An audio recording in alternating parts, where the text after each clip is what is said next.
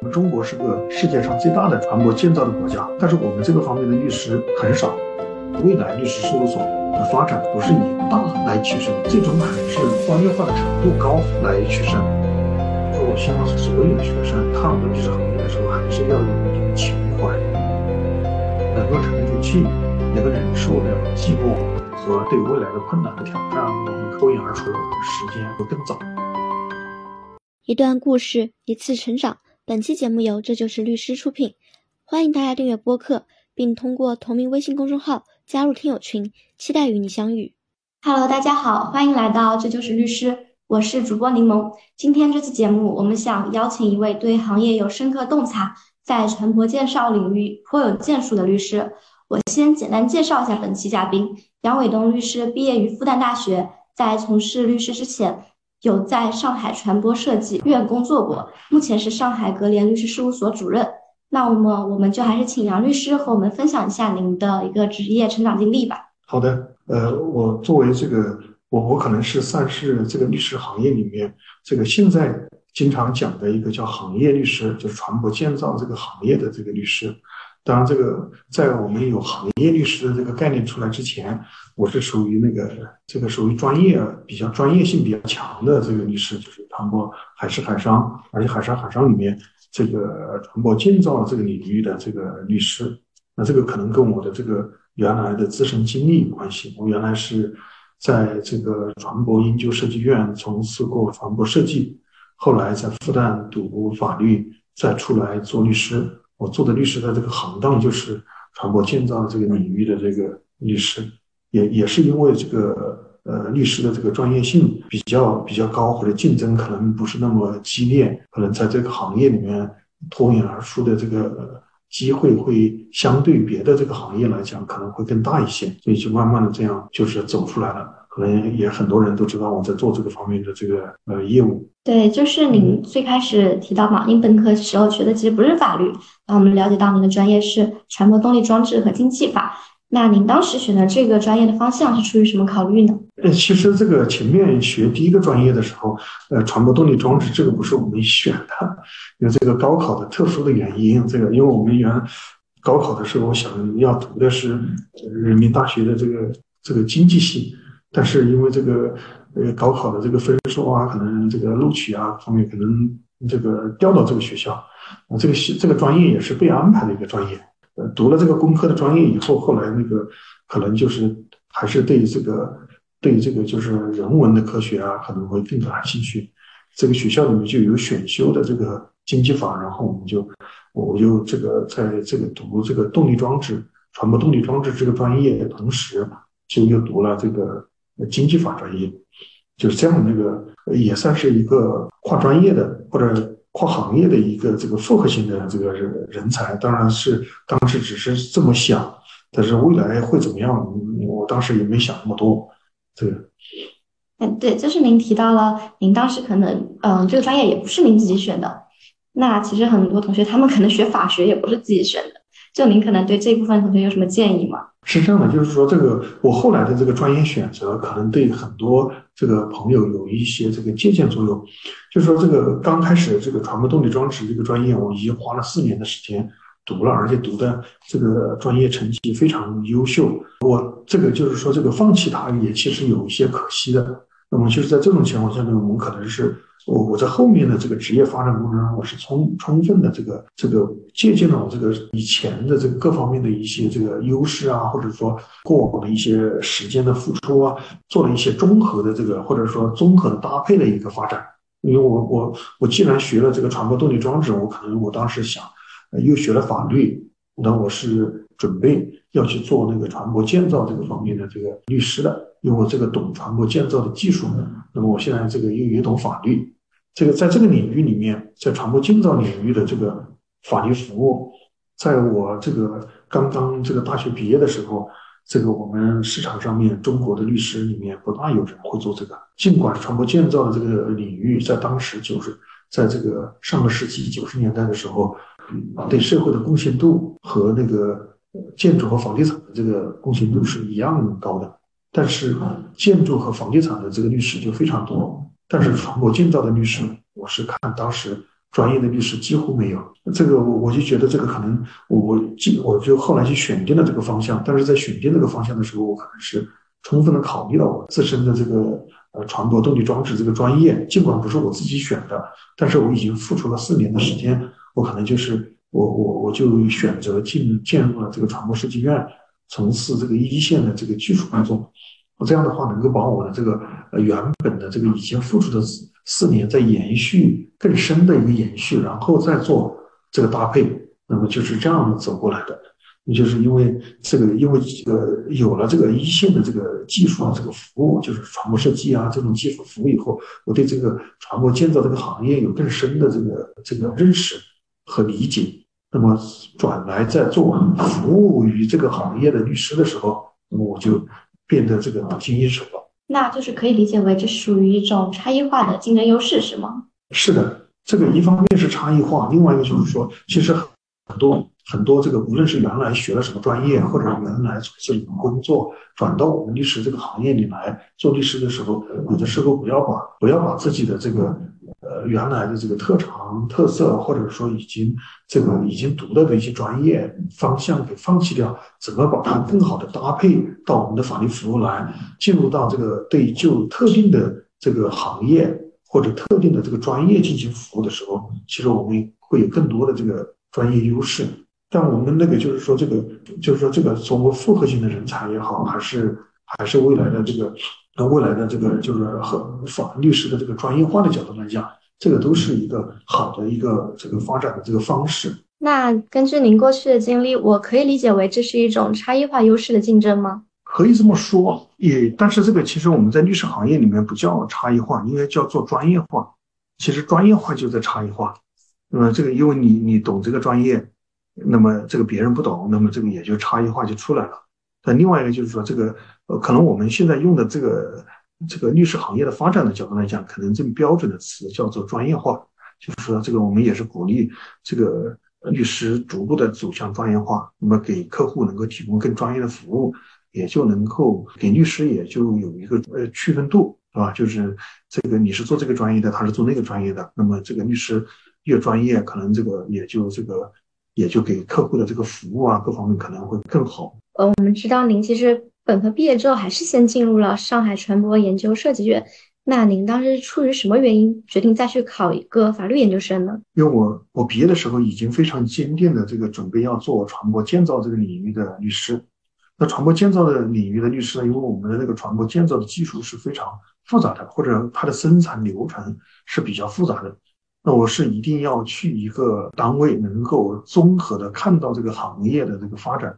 和对这个行业的这个技术啊，包括他们的生产工艺啊、流程啊比较熟悉的一个单位，那么就是呃船舶研究设计院可能是最好的。在这个里面，我们我需要这个需要通过技术的这个提炼，能够对更好或者更充分的理解这个行业，这个是我去船舶设计院的这个呃这个这个原因。但是我们去船舶设计院的时候，我们一方面在给这个做船舶设计的同时，我也在那个，就是说，这个可能是想这个在在对法律也需要有更多的这个了解啊，或者说这个学习研究，呃，所以我们就在我在这个传播设计院这个工作之余，我还这个到复旦大学去读了这个法律硕士这个专业。这样的话，我这个就是这个等到我法律硕士专业快要毕业的时候，我就离开了那个传播设计院。然后从事了这个专门的这个律师工作，就是现在有很多在职的同学嘛，他们其实也是所谓的想要在职一个备考。我觉得就是这个跟在学校全职备考，它肯定时间上会有很多的局限性。就您是如何平衡工作与备考的呢？这个方面呢，就可能是在这个首先来讲，是因为这个呃原来的这个就是可能大学毕业的时候已经有了这个有了这个想法。其实很多年，我平时就在做这个方面的准备。那么这个可能我我那个备考的时间可能不像其他的同学那个需要那么长时间，因为我是长时间就在准备这个。但我可能也是这个当时这个考复旦的这个呃研究生也是这个竞争非常激烈。你像那时候我们是呃录取一百五十人，但是有两千多人报考，这个竞争非常激烈。但是我们可能也我也花了一些这个更多的花了一些平时的时间，会在做这个做一些复习的备考啊等等的，这个可能一边一边工作一边备考。我们当时的这个我们的研究生备考还不像现在的这个那么社会那么宽松，因为当时的这个国医企业是不允许人员，因为当时的这个报考研究生还需要单位同意的。那现在我们今天这个报考研究生都不需要单位同意，我一方面要让单位同意我去考研究生，一方面我还要这个复习啊，还而且还不能够耽误我的工作。那这个是我认为我是付出了比别人更多的时间或者这个精力的这个上面，但是我可能不是在呃集中在呃这个半年或者说这个这个三个月或者两个月的一个时间里面，我可能是把。更多的这个时间分散在我这个平常的工作中，工作之余我就在做这方面的这个学习。这种时候，你会有心态上遇到一些问题的时候吗？有啊，最最重要的就是我在传播设计院的时候，这个工资太高了。因为出来做律师的时候工资很低，在这个当时的这个我我我记得我那时候零三年的时候，零三年零四年的时候，我在传播设计院里面，这个年薪零工资我可能已经到了二十几万、三十万了。那当时二十几万、三十几万，可能在上海可以买一套房子，不是说买付一个首付的问题。就当时的房价比还是比较低的。但是这个出来做律师之后，可能律师就就是这个收入，其实当时的这个零三年的时候，律师的收入并不是那么高。那即便是很做的很好的律师，收入也不是说那么高啊，不像现在的这个，就是说这个发展这么快。嗯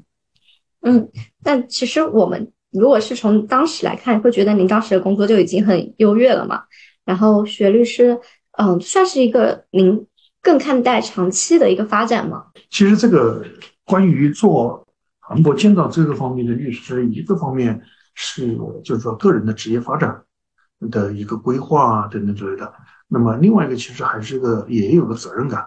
因为这个，我我我是一不小心进入了这个行业，就是这个高考啊等等落在这个船舶建造的这个呃专业上面，然后我们的那个专业的这个专业性特别强，因为我们读了这个专业，就基本上就要进船舶建造这个领域。但是我们这个领域里面，我刚才讲，那这个没有没有律师给他们提供服务。我们这个船舶建造的这个领域，一我们中国是个世界上最大的船舶船舶建造的国家，但是我们这个方面的律师。很少，这个你像建筑行业的话，有那么多律师，有建筑师，有律师的资格，他能够给建筑行业提供非常专业的这个服务。但是我们的这个船舶建造这个行业几乎没有船舶的工程师出来做律师，因为这个船舶的工程师本身有需要更多的专业积累，但这个专业积累过程中，可能他的呃，你积累的越好，你可能你的收入啊各方面更好。你转行到别的行业去的这个这个成本就会更高啊，所以这个就很多人就不愿意转到律师行业里面，因因为其实本身传播建造的法律也是非常难的，也因为这个这个合同啊，包括这个因为国际仲裁呀，可能这个还涉及到国际贸易啊、国际金融啊，这个可能会其实本身就是，即便是有很多律师有志于来做传播建造的这个法律服务的话。其实也是非常难的，就是我刚才讲的，就是你既要懂船舶方面的这个技术或者建造的流程，又要懂这个这个这个这个国际贸易的相关的法律，还要理解国际金融的这个这个法律，因为这个所有的船舶建造都要进行融资的，对吧？还要了解海事海商的这个法律规定，因为船舶都要进行海事登记啊等等之类的。还有一个就是还必须要懂英语，这个在我们这个刚出道做律师的时候。这个上海这个英语方面可能还不算是主流的，因为这个很多法学院培养学生的时候，其实不是很重视英语的这个培养，因为总是认为我们的法律不就是在在中国用嘛？中国用的话，为什么要学英语呢？那其实早期的时候都是这样的，但现在这个普遍的认为，这个法律其实不是一国之事，所以这个就是说现在就特别强调这个涉外的这个法律领涉外法律的领军人才啊等等的，这个也是一个。就是说，这个现在的这个，就是说，这个倡导的这个方向，其实也是对过去的这个教育的这个一个矫枉过正。你就现在就特别强调这个涉外的这个领域的这个法律，因为我们刚才讲，呃，我们船舶建造的这个法律服务也是一个涉外的这个法律服务，而且非常受外。因为我们的呃中国的船舶建造的这个客户都是欧洲、英国、这个希腊呀等等，大家大家都可能听到过希腊船王啊，对吧？跟那个跟那个肯尼迪的这个这个这个这个夫人这个结婚啊等等，这个为什么船王都在希腊呢？因为地中海呀，包括英国啊，船王其实都是在这个欧洲的。那么这个他们也都要在中国来定制船舶。那这个一般来说，像这样这种跨境的这个贸易的时候。我们选择的仲裁都是在英国这个海事仲裁委员会来仲裁的，其实这个本身就是一个，你这个可以看到这个它的这个适用的法律，而且适用的是英国法，所以这个也就是说，我们导致我们这个行业里面确实非常缺乏。我们中国是个造船大国，但是但是在这个法律服务和金融服务方面，其实是这个这么多年走下来啊。当然，一现到现在为止都有进步，但是也其实是进步都不是那么快。我我是认为，我们的法律服务和金融服务是没有匹配到我们的这个建造能力的。就我们的这个造船的能力是非常强的，但是我们的金融服务和法律服务根本就没有跟上我们的这个这个这个这个我们船舶建造的这个这个能力匹配到我们这个能力。其实这个从责任感的角度来讲，就是说，既然我已经在本科的时候，我已经跨行业，已经学了两个专业。那么这个其实我也从我们这个行业的人来讲，这个也有责任来给这个行业提供更多的，就是说有人做出你选择这个义不容辞的去学习法律，能够给我们中国的航母建造能够陆陆续续的能够提供一些这个法律服务，能够自我自己转到这个转到这个方向来的时候，其实也是个种子。就对我我转过来以后，也有很多的这个。海事海上的律师开始关注我们船舶建造的这个法律业务，然后开始他们也去做这个方面的研究啊，等等之类的。所以说，这个一个方面是个人的规划，一个方面是这个对这个行业的责任和担当，或者说这个对未来的这个这个行业的这个这个希望，这个行业能够健康的这个发展。如果没有法律服务，这个行业的健康发展可能是做不到的。嗯，对，就是您也多次提到了责任感和担当嘛。就我也想问一下，就是当时您观察行业上是会存在什么问题吗？比如说是否在国际上会被不公正对待之类的？我们船舶建造里面，我们所有的这个人员都是工程技术人员，对法律方面是不了解的。那这个对中国的法律都不太了解，那么这个对英国的法律更加不了解。但是这个刚才讲的这个国外的这个船东在中国定制船舶的时候，他也会派那个船东代表到船厂来。他们的船东代表都是学习法律的，只是没有做律师这个专非常专业的人士。那他们他们的那个派过来的这个人员，可能都是既懂船舶的这个建造和船舶的运营，也懂这个法律的。讲的可能更直接一点，都是一些退休的老船长。就这个退休的这个船长是必须要学法律的。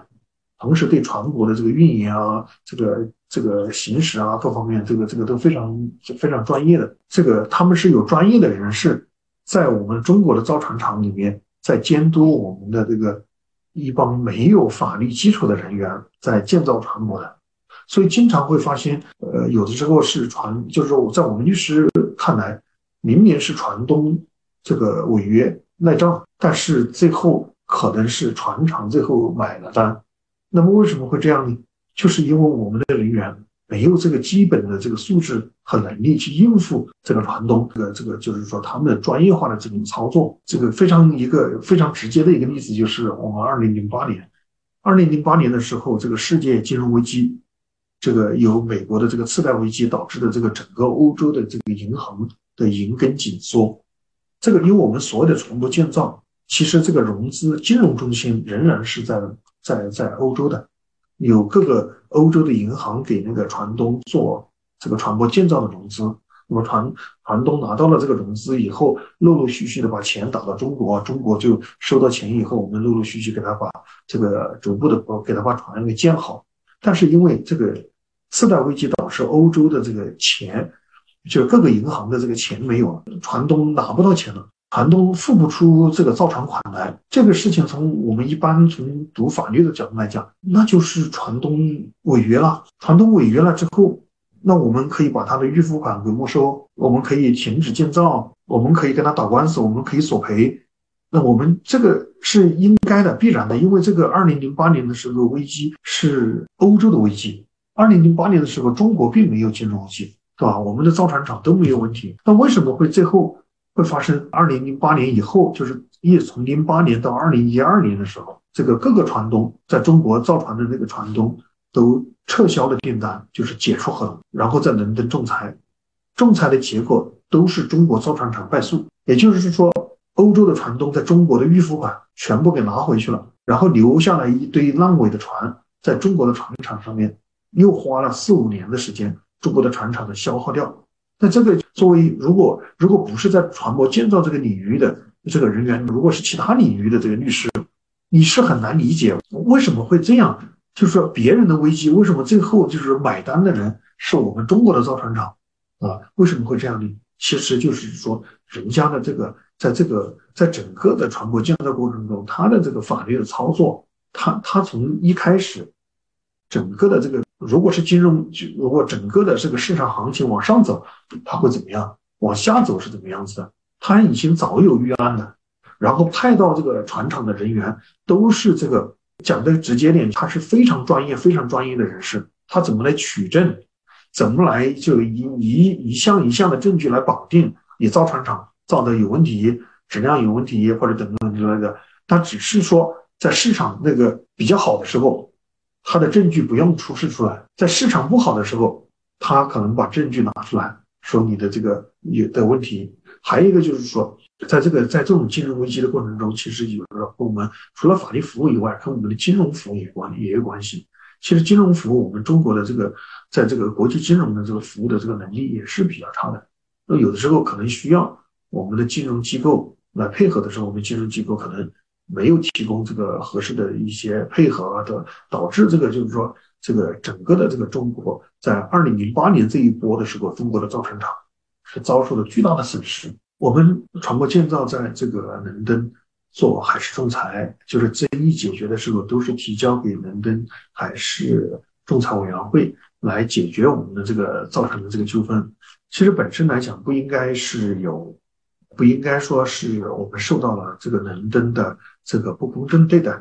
只是说我们的操作方法不专业。我刚才已经讲了，就是说，其实在整个的这个建造过程中，这个面对这个证据的保存、呃提取、保存和还有这个方面的这个法律意识，我们已经落后了一环，对吧？第二部分呢，就是我们自己的造船造这个我们船舶建造公司，它的这个法这个到了这个有纠纷的时候。处理的这个措施上面也是有问题的。那么就是这个，我们讲一个很简单的例子来讲，呃，我们这个中国的客户在北京打官司和在上海打官司，在北京打官司也想请北京的律师，在上海打官司也请上海律师。总觉得你是北京的律师，你可能对他的这个司法环境啊各方面更熟悉一点，对于北京的这个北京的啊或者说这个呃这个在在在人头啊会更熟一点啊，会有这样的考虑。但是我们的这个船舶建造公司，我们会会经常会发现，中国的这个船舶建造公司，他会请一个中国的律师到英国去帮他做仲裁。其实这个中国的律师本质上来讲，他是不懂英国法的，因为船舶建造的合同他要适用英国法。那适用英国法的时候，这个我我我我是我是不可理解的，就是说这个中国的律师能够到到到英国的仲裁里面，能够怎么能够适用英国法啊？这是一个方面。还有一些可能就是他们认为哦，那找找找中国律师不好，那我找香港律师。香港香港的法系跟英国的法系是一样的，其实这些都是错误的。那你其实按照中国的这个按照中国的这个律师的选片的这个原理，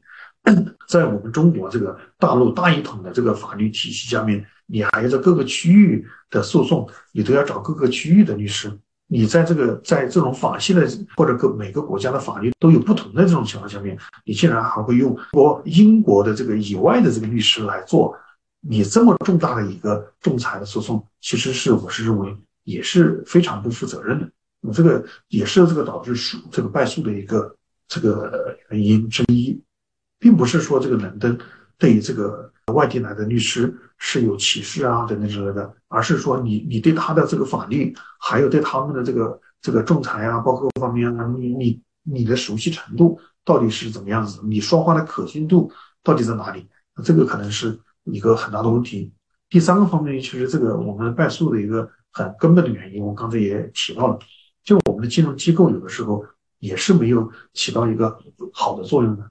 那我们这个船舶建造里面，就是这个我们因为那个船东付给我们付给我们造船公司的那个钱是预付款，这个预付款在国际的这个在这一类的贸易里面，一般来说是要请我们中我们中国的银行要给那个船东开一张银行的保函。这么一这张银行的保函是什么意思？就是说，如果哪一天我船厂违约了，我这个船造的不好，或者说这个船造不出来。那么我银我中国的银行保证，我们银行会把你的预付款退给你的。那这个是一张保函，但是这个船东要付钱的基础是我们中国的银行要帮我们中国的造船企业把这个保函要开给国外的船东，他收到了保函，他的这个付款义务就开始了。但是我们中国的这个就是说，至少这个就是说，至少在二零二二零一零年左右，这个中国的。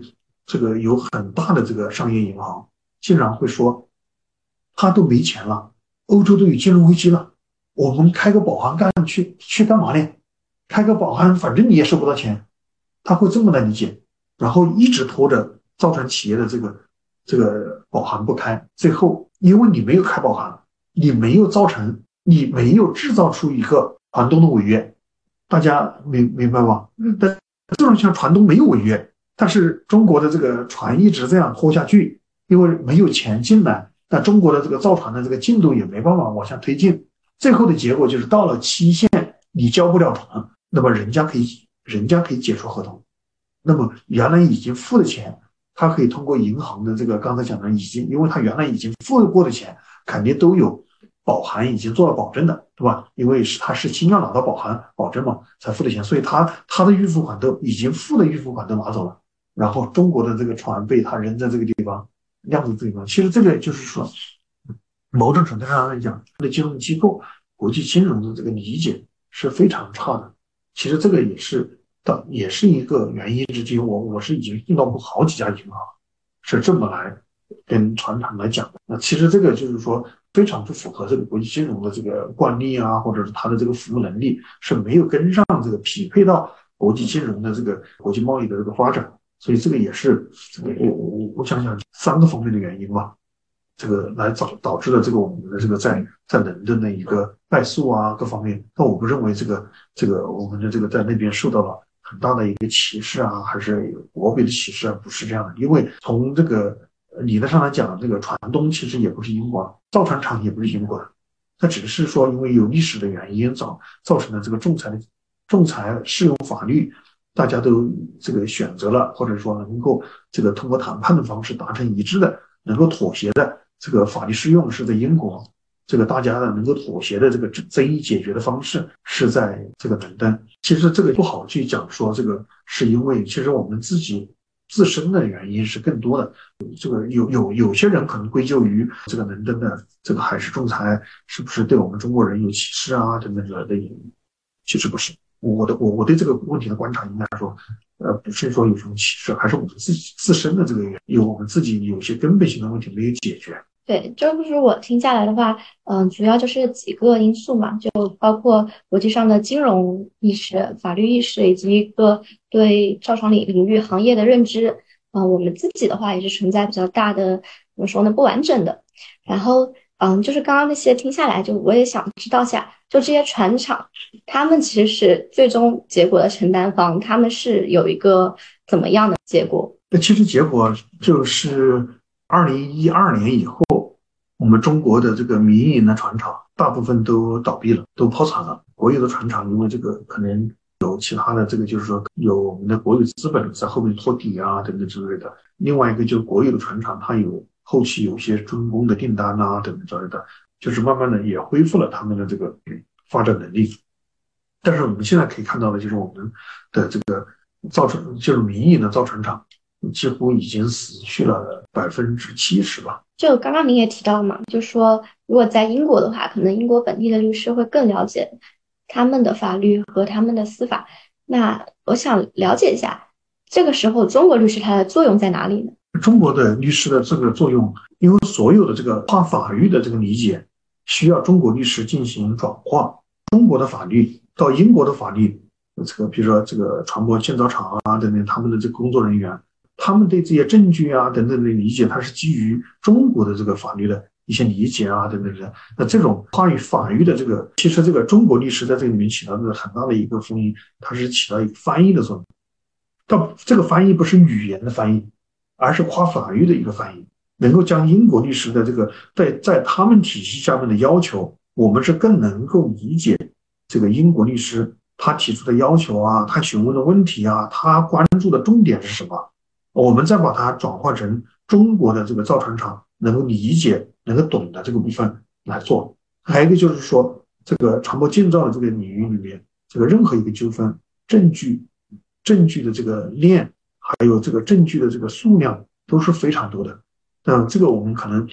中国的律师肯定在配合这个英国律师一并来做的时候，其实给客户第一个就是说更加精准的能够找到这个需要的这个证据，这是一个方面。第二部分呢，就是说可以给那个给那个其实是给客户有更多的这个节省更多的这个费用，因为这个如果英国的律师到中国来。这个长期待在中国来收集证据啊，这个是一个非常这个庞大的一个成本。那么这个中国的律师能够就近的去处理。还有一个很更重要的问题是在哪里？因为这个在没有纠纷的时候，那中国律师就可以在这个船舶建造的这个整个的这个建造过程中，包括所有的邮件往来呀的审核啊等等之类的，来提供法律服务，能够就是说。更因为这个刚才讲的船东是在这个订单要下之前，他的法律班底都已经准备齐全了，派到现场的都是有他法律班底的人在里面。而中国的造船厂是一旦出了纠纷以后，才会急急忙忙那些问律师怎么做。但是其实我们中国的律师可以在从这个订单就是合同的这个洽谈到订单的这个这个拿到订单到整个建造的过程中，设计建造过程中和。这个船东的这个邮件往来啊、会议啊等等之类的，中国律师都可以提供这个全方位的这个服务，能够避免中国造船厂和船东之间的这种法律上面的这个强弱，这个这个能够把我们造船厂的这个法律意识啊，能够拉得更高一点，或者说警惕性更高一点，而不是说等到有纠纷的时候再来个措手不及。这个我们的律师在这个方面。最后一点就是说，其实这个在任何的这个国际纠纷过程中，理论上来讲是由中国律师在主导的整个仲裁和诉讼的这个进行，应该是由中国律师来主导这个纠纷的这个推进的。那么这个那为什么会需要英国律师？我们需要英国律师在英国的仲裁的这个仲裁庭上面来提供给中国律师提供服务，就是说这个就是因为这个。我们的这个法律服务，它是个委托代理关系。委托代理关系的本质就是委托人，也就是客户，他的决策，他的决策的对和错，因为是对也好，是错也好，最后都有代理人来表达的。那这个最核心的问题，这个委托人他怎么来正确的决策，怎么来这个采取后面的一一部分动作啊，等等，或者这个到底要不要进行仲裁？或者说是通过谈判的方式，或者说这个我们这些的这个决策，其实需要中国律师来给那个我建造的这个他们建造厂啊提供这个呃专家的这个咨询的意见，让他们能做一个正确的那个决策。那么我们等到刚才讲，等到真的要到仲裁，或者特别的涉及到英国法的一些这个敏感性的问题的时候，那我们可以请英国律师给中国的这个客户。提供法律意见，提供咨询的意见，或者是这个如果走到仲裁的话，那他可以提供这个在仲裁庭的这个在仲裁的这个过程中的一些服务，其实是是这样的一种一种一种合作关系。其实某种程度上，中国律师是在在整个的这个传播建造过程中是起到这个中间的这个力量作用的。对，就是理解下来的话，我们所谓的这种涉外的，并且周期它是非常长的一些业务，其实更需要说商业上的风险把控。就像，嗯，国外他们可能很早很早就已经介入了这一块的证据收集啊，这一块是可以这么理解吗？是的，就是他们在这个，其实可以看到这个国外的船东从一开始就是这个合同。准备要下这个订单的时候，他们的这个他们的融资方案呐，包括这个合同的条款啊等等之类的，都是有这个专业的律师在操作的，而不是既不是这个船东的内部的法务在做，也不是这个这个他们的这个呃船东的老板啊自己在看的。那这个和中国是有明显不同的。那中国可能现在这个造船的合同可能会由这个造船厂的这个法务会看一看。但是就是说，他其实我我是认为，这个无论怎么没有外聘律师介入的话，其实他专业度是没有匹配到船东的那个专业度的。那他的对这个理解啊，包括这个合同啊，包括未来的整体的这个未来的发展啊，他是做过正反两方面的这个推敲的。那我们中国的造船厂几乎没有做这个，都总是抱着一片美好的愿望等着。等着这个，等着，反正这个船交给船东就好。其实是是有点、有点、有点赌博的这个意味道的，因为这个，因为我们的这个船，就国际贸易和那个船舶的这个运营啊，这个波峰波谷啊，就是那种变化，这个这个非常快。其实这个里面有的时候看似就是说未来明年可能这个船舶的这个价格啊会非常高，但是可能明年突然就变低了。变低了，那个其实船东拿到这条船，比如说这条船造价一亿美金，但是明年我拿到船的时候，我把这个船拿到市场去转卖的时候，可能只是有七千万美金，这个船东这个时候他就不想要了。这个不想要的这个他，这个说实话他不想要的原因是因为价格，对吧？因为他这个时候把船拿走的时候他是亏本的，那这个时候。其实，其实这个，但是他要找到的理由，肯定是跟造船、跟造船厂的这个违约的行为啊，等等，这个，或者说能够制造一个造造船厂的违约，那就最好了。那这个时候他们，所以说这个方面呢，我我我是认为，至少到目前为止，我们中国造船业的这个他们的这个意识、法律意识啊，包括这种风险研判的这个能力啊，是远远落后于这个国际社会的这个这个买方的这个，我我们属于卖方嘛，嗯。这个国际上面他们买方的这个能力，对，就其实您刚刚也给我们介绍挺多传播业务，它可能涉及的一些法律啊风险啊，但是可能很多在听的小伙伴他们其实不了解这一块的业务，嗯，所以能不能请您给我们就是阐述一下这个业务它可能涉及的一些主体法律关系，就可以有个更清晰的了解呢？哦，这个问题你你这个问题很好，但是呃，但是这个问题特别难。因为我我我这个我自己梳理过，这个船舶建造过程中的主体一共有二三十个主体，而且每个主体讲出来，你你们都没听过。其实我讲完的时候，你其实你不知道他是谁的。但我们可能一般来讲，就是说我们有那个船舶建造厂，还有一个就是那个船东。那么合同上面来讲，就是造船合同上面来显示的就是船舶建造厂是属于那个呃卖方那个。船东就属于买方，是吧？买方来买这条船，在中国来建造啊，来来来建造这条船啊，对不对？但是这个船舶建造过程中有非常多的主体会会参与进来。你比如说船舶设计，那有船舶设计的单位会给那个造船厂进行设计船舶。还有你比如说这个法律规定的这个，就是说任何一条船的建造过程中都是要船最后都是有国籍、有那个船籍的。那国国籍是什么？你比如说这个中国，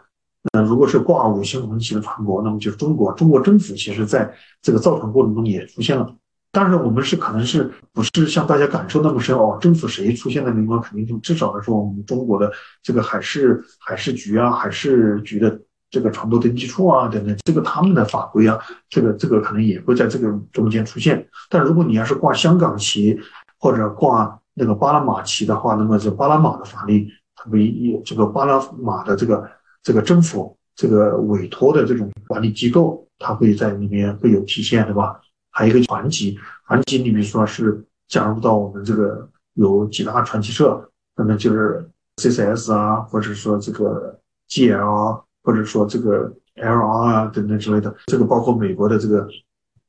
ABS 啊等等之类的，那就是这个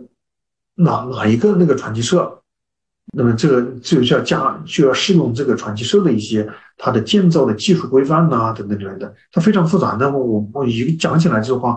可能有三十多个三十多个主题。我刚才已经讲了，就是任何任何一个造船合同里一定有银行出现，对吧？银行要出保函呐等等之类的。那这个就是说我即便讲了，我我估计你们也不一定，因为不在这个行业里面，我因为讲到一些名词的话，你们其实也是很难理解的。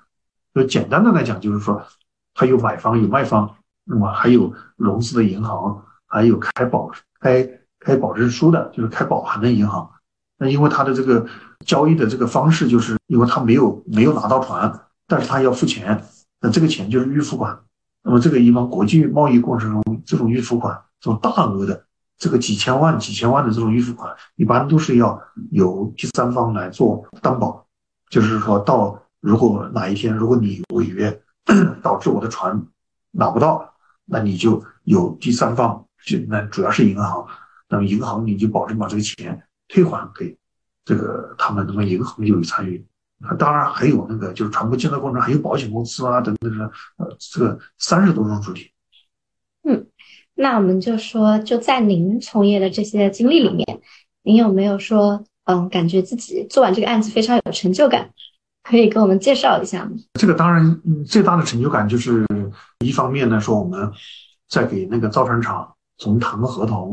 到这个所谓的邮件的往来，最后让那个船厂顺利的把船交给了那个船东，这个是我们这个是最有成就感的。这个有我们自己服务的过程中，我们有大概帮那个船厂交付了大概几十条船，我们这个这个我们觉得这个是最开心的，因为这个其实真正的走到那个仲裁，呃，走到仲裁，即便仲裁赢了，这个都我是认为都不是最成功的。因为这个，因为这个合作，因为这个合同合作共赢，这个才是最成功的。你你说这个仲裁，即便是一方赢了，其实另外这个这个赢的这一方也可能是付出了会付出非常惨痛的代价。但我们在这个伦敦的仲裁过程中，我们也有那个大概有四五个案件，我们也是这个胜诉的。但我们总的来讲，就是我们胜诉和败诉的这个这个比例大概是在。应该是六比四，败诉的更多，胜诉的更少，就是这样的。但是我们也是这个总的来讲，我们可能是在国内，就是特别是在这个服务的过程中，我们算是这个赢的案子也算是比较多的。因为这个总的来讲，这个二零零零八年到二零一二年，中国在英国胜诉的案子根本就不多，都是个位数的，而且个位数里面有好好几个案子都是我们做的。就是因为您也提到这个，其实更多是一个涉外的纠纷仲裁案件嘛。对。那您可能嗯，国内也需要有一些合作之类的。就请问您跟中方的律师打交道和外国的律师打交道，他们会有什么的不同呢？比如说他们的思考、他们的说话、办事的方式。嗯，那么英国的律师可能更多的是基于英国的法律和他们的仲裁流程在发表问题。那么中国的律师，因为我们是直接是面对客户的。那么可能我们也有碰到一些中国的律师，在造船这个领域的话，其实他们可能就不太、不太，就是说不太专业，也或者说他不太、不太懂这个我们的这个行业的这个发展，他们可能会按照一般的这种法律会去理解，甚至就是说我刚才讲的说，就是像很多这个律师看到一个基本的、基本的纠纷出来的时候，就很多律师会拍胸脯的认为我们中方一定会赢。为什么？因为我们中方好像就是刚才讲的，像金融危机过程中，呃，明明是老外的危机，那其实一般的律师只要介入这个行业，那肯定是中国要赢的嘛。那中国有不赢没道理啊。但是很多律师会这么来考虑，但是他就是说很多中国的律师就没考虑到这个这个船东在这个现场的这个这个这个这个人员，就是在整个在这个负责这个生意、负责这个交易的人员。他的专业化的程度是远高于我们中方的，他们在这个证据的提取啊，或者是说这个争议的点的选择上面，是远远高于我们中国的这个客户的。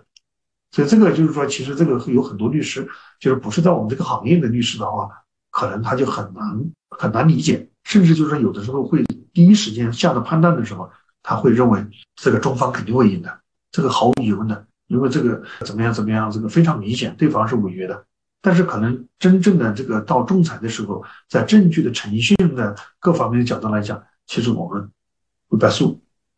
那这个东方的这个律师，特别是不在这个行业里面的律师，可能会有一个表现。那英国的律师可能因为他的他会更谨慎，因为法他因为有有判例的原因啊等等之类的。它不像中国律师，因为中国是成文法的国家，中国律师可能会更多的会更更直接的去预测一个案件的结果。但英国的律师永远是预测不了结果，就即便是上一个案件，就是这个根据上一个案件，你就这个案子你就应该赢，但是他也不能够那么像中国律师那么肯定的去跟客户讲说你会赢啊，会不赢啊等等之类，他的这个表达会更谨慎。因为我但是因为我们的成文法的国家呢，我们就看法律这么规定的，说你必须要这样，要要这样，要这样，那么这个其实这个就是法律的适用啊，这个法官和律师的理解啊。可能会更直接一些，但在英国的话，就是任何一件事情都有一定都有它的特殊性，这种特殊性可以是足以推翻原来的法律规定，或者说原来的新例。如果是因为这个案件的特殊性不遵守这个法律的规定，或者不遵守前面的心意的话，其实他也就等于说他的这个判决结果就可能是根据案件本身。来决定的，所以这个就是所以导致这个英英国的律师，我们接触下来，他们在所有问题的表达上面会更谨慎。那还想问一下，就是刚刚是问成就感，那也想问一下，你在这么多年从业里面有没有说遇到过一些瓶颈呢？当瓶颈的话，这个我还倒没有想过这个问题，因为我们这个行业里面律师比较少，但我没觉得这个好像这个就是到了发展的一个程度啊，会有瓶颈啊等等的。但是我们这个行业里面可能会有一个很大的问题，就是市场的波动性。波动性是什么意思？就是到了到了整个造船业，比如说这几年非常红火，到了下几年过几年之后，它没有没有新造船的这个业务出来。但这种可能不像不像其他的业务那么平顺。那么我们有的时候可能就有的有的时候会特别忙，有的时候可能也就没有，因为这个方面的纠纷也没有，这个方面的业务也没有。那这个。会有这样的一个问题，所以倒倒不是认为是个瓶颈。你比如说像现在那个船舶建造的这个市场是非常红火的，而且前面的那个纠纷，就是原来的这个这个那些纠纷都已经都都大概在两年前都已经解决了。那么现在的这个船联市场又沉寂了两年，现在市场又重新启动了，这个新造船又变得越来越多了。那新造船的越来越多了之后，那么可能。那么现在有有有会有这个新造船的业务，那么就有律师的业务帮船厂去谈合同啊，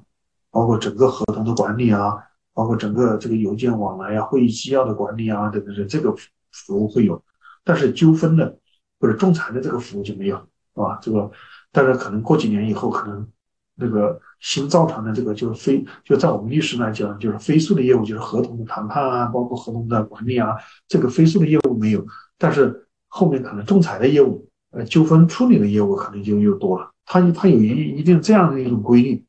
这这个有的时候会忙的时候可能忙不过来，但是这个有的时候这个业务这个随着这个波动的话，有的时候到了某个时间点，可能哎市场的这个业务并不是那么多这样的。对，就刚刚您也提到了合同谈判这一点嘛，就谈判对于法学同学之后，它可能也是一个很重要的场景。就您可不可以跟我们分享一些怎么培养自己的谈判能力，或者说他有哪些技巧？合同谈在我们造船领域的话，合同谈判可能更多的是要对各类合同条款的理解，可能要用这个合同条款的这个来来来说服对方的律师，来这个我们是这样是更好的等等之类的。另外一个就是还有一个就是说要对这个律师一定要对这个业务流程要特别熟悉。因为造船合同是关于整个船舶怎么把它建出来的一个合同，那这个你如果对这个船舶的这个建造的业务流程不熟悉，其实就会这个这个可能就是说你你可能就不知道从哪个角度来提出这样的问题。那还有一个例就是说，这个律师必须要对这个船舶建造过程中经常性的争议要非常熟悉，在经常性的争议熟悉的时候，在船舶建造合同谈判的过程中，要把这个地方明确掉。就不要给这个未来的这个合同执行过程中留下这个争议的一个空间。这个是这三个方面。我们这个在船舶建造的这个过程中，其实如果在合同谈判啊，合同谈判这个环节的话，其实我们中国的就是至少我自己我认为是我们就是如果对船舶流建造流程比较熟悉的这个律师的话，其实相对来外方的律师来讲会更更厉害，因为这个外方的律师一般来说，英国的律师对船舶建造的流程并不熟悉。因为船英国已经没有船舶建造的，就是说这个商船的建造，已经英国没有这个业务，就是英国律师对建造流程并不熟悉，但是船东一般带过来做合同谈判的律师都是英国带过来的律师，但他们自己对这个流程其实是不熟悉的。就说这个英国的律师还不如船东带过来的那个船东代表。我刚才讲船东代表都是那个船长啊等等之类下来的，那他们长期在中国的各个船厂里面在在帮船东在监造这个船舶，所以他们对这个船舶建造流程会更熟悉。但是呢，这个。这个船东派出的律师，一般来说，他都是呃，这个肯定都是英国的这个别的律师来做。其实这个我我我我经历过几次这个合同谈判，我还是觉得我还是非常自信的。我是发现他们对船舶建造的流程，他不是那么熟悉。但是如果你真的讲出这个流程的问题来，然后讲了这个，因为在这个合同谈判的过程中，合同的双方都是要把未来合同执行过程的隐患给剔除掉的。所以这个谈判其实还是很好谈的。你提出了一个非常理性的，还还提出了一个解决方案，那么这个大家可能也也都会同意，同意也就把它给写写进合同里面了，可能也就为未来的这个这个合同执行啊，就扫清了一些障碍。这个这个，我觉得这个就是就这样的。所以说，这个要如果是说对于呃年轻的律师一些建议的话，合同谈判就是合同谈判过程中一定是要对业务要比较熟悉。这个合同就是这个合同的条款，就是我们就是一本两百多页的合同，两百多页的合同，我们把合同的主要条款提掉的时候，就只剩下三个条款。你比如说我们的合同的头和尾，对吧？这个都是标准的。你不管是谁做合同，呃，跟谁，不管是哪个行业做合同都是一样的，对吧？比如说我们的那个合同生效的条款、合同期限的条款，还有一个就是合同里面通知对方的这种条款，还有不可抗力的条款。还有这个保密的条款，这个可分割的条款，法律适用和仲裁条款，这些都是标准条款，对吧？就是其实这个这个合同和另外一个合同都是可以抛过来用的，其实没有太多的这个问题。那么，其实把那些这个标准的条款呢这个剔除掉了以后，那么其实就是只剩下三个条款。第一个条款就是交易条款，那交易条款就是这个说起来简单，可能也是很复杂。如果你要是在外面去买一杯水呀，呃，买一杯咖啡呀，或者买一个什么具体的物件的时候，其实这个条款就一句话，对吧？这个这可能两句话，是吧？你给我东西，呃，我给你钱，啊，这个就是可能这个交易条款就说好了。那船舶建造的这个领域就非常复杂。其实这个核心的这个内容，它其实这个刚才讲，除了标准条款的以外，它有大量的这个内容都是关于交易的，这个交易怎么做啊，等等之类的。这个船，因为这个船从一开始是没有的。只有一个图纸，是吧？这个甚至有可能图纸都没有，图纸还要后面再要找人来设计。那这个从无到有的过程中，怎么双方之间怎么配合啊？等这种交易条款就变得非常复杂。所以，这个两百多页的这个英文合同，可能有一百八十页都是在解决怎么来交易的，就是这个你要做什么呀，我要做什么呀，等等，大家怎么配合啊，等等之类的。那这个交易的条款，还有第二个条款呢，就是交易的保障条款。保障条款是什么意思呢？就是说，呃，其实这个用用我们呃律师的话讲讲，这个叫违约条款。但如果你要没做到，你应该怎么样子呢？我没做到，我应该怎么样子的？然后这些都是保证交易能够顺利进行的。就大家不要看着违约条款，好像理解违约条款就到了最后，这个大家有争议的时候到法院里面去怎么样？其实这个违约条款的设计，最终是为了保证这个交易进行的。如果你要是为了这个违约条款，就是为了这个打官司的时候能够占点便宜啊什么的，这个这个就是合同作为合作为合同的律师的话，你这个是不合格的。就是我们所有的这个，包括我们刚才讲的银银行的保函呐，包括这些东西呢，其实都是来保障这个交易进行的。其实听起来好像说哦，你要违约了，这个我可以到银行来退钱。其实这个也是在也是在让出保函的这一一方，你的谨慎的履行合同。你千万不要，呃，你不要那个那个太随意，因为如果你要违约的话，对吧？你烂烂尾的船要留在你身上。另外一个就是你的钱，其实你的银行早就把钱退给他了，啊，这个其实这个都是来保障交易的进行的。其实就是除了这个我刚才讲的这两类条款以外，那剩下的还有什么条款？就是特殊的一些条款，有一些交易，比如客户这个双方客户之间，他可能有些特殊的安排，这些条款可能是这个客户自己要求的。这三个条款就是说，其实就看每一个交易的复杂度，就是我刚才讲船舶建造的复杂，为什么复杂？就是因为交易条款特别长。但如果是说你如果是说我们一般的这个实物的买卖，或者说一般的服务的话，你比如说我像我们律师服务，我们的交易条款可能就只有两句话，是吧？我给你提供什么什么什么法律服务，然后你给我多少钱，其实就就这两句话嘛，对吧？那这个可能就是复杂的，就像我们船舶建造的这个方面话，我刚才讲有有一百五十页到一百八十页都写的是怎么把这个交易完成。那明白吧？所以说这个它复杂就在这个地方。那就是我们就给想要之后，比如说从事船舶建造业务的同学，然后他可能现在正在本科啊、读研啊，您觉得他们这时候应该培养自己哪些能力呢？呃，如果是想要有志于从事这个这个方面的这个呃业务的话，其实首先一个就是法律。就是说，特别是涉外的一些法律啊，可能是要做更多的一些投入，更多的精力去学习研究啊，等等之类的。那这是一个方面。第二部分呢，可能是英语要做一些准备啊。还有一个就是说，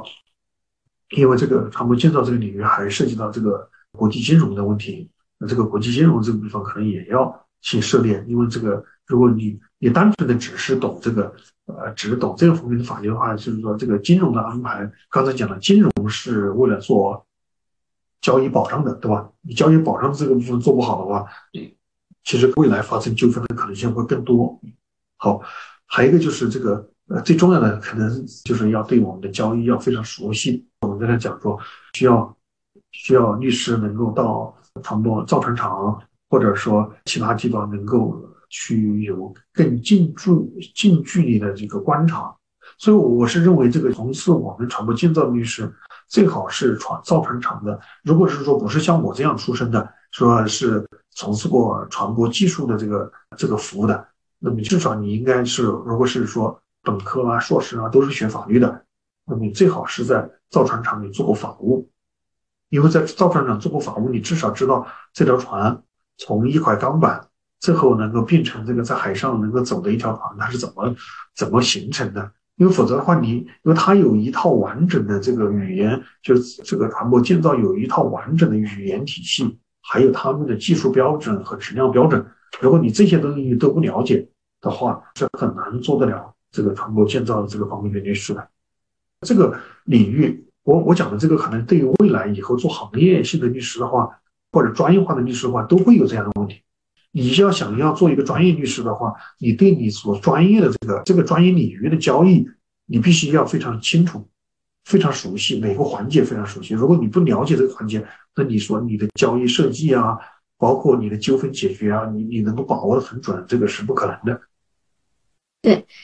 就您对这个领域业务未来十年有什么看法吗？就换句话说，就是您建议这些同学们加入到这个领域来。但我还是欢迎那个，我我是欢迎有越来越多的人能够加入到我们这个行业来，能够对这个行业能够进行，哎，进行一些研究啊等等之类的。其实未来十年，我我已经在做一些这个呃基础性的工作，我我准备要写要写几本书，把这个书可能是就是说这个，比如说这个船舶建造的法律实务，船舶修理的法律实务等等这样这样书能够。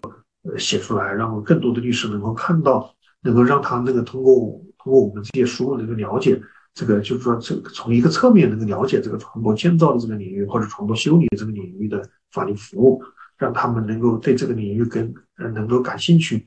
觉得不是那么难，可能就有有有越来越多的人能够进入到这个行业里来。就是说，后面如果是讲后面十年有什么想法的话，可能就是这个想法。对，就我们也了解到，您其实现在也还是复旦大学的硕士实务导师，然后您自己本身也是律所主任嘛，肯定会接触到非常多的同学。您对现在的同学有什么看法吗？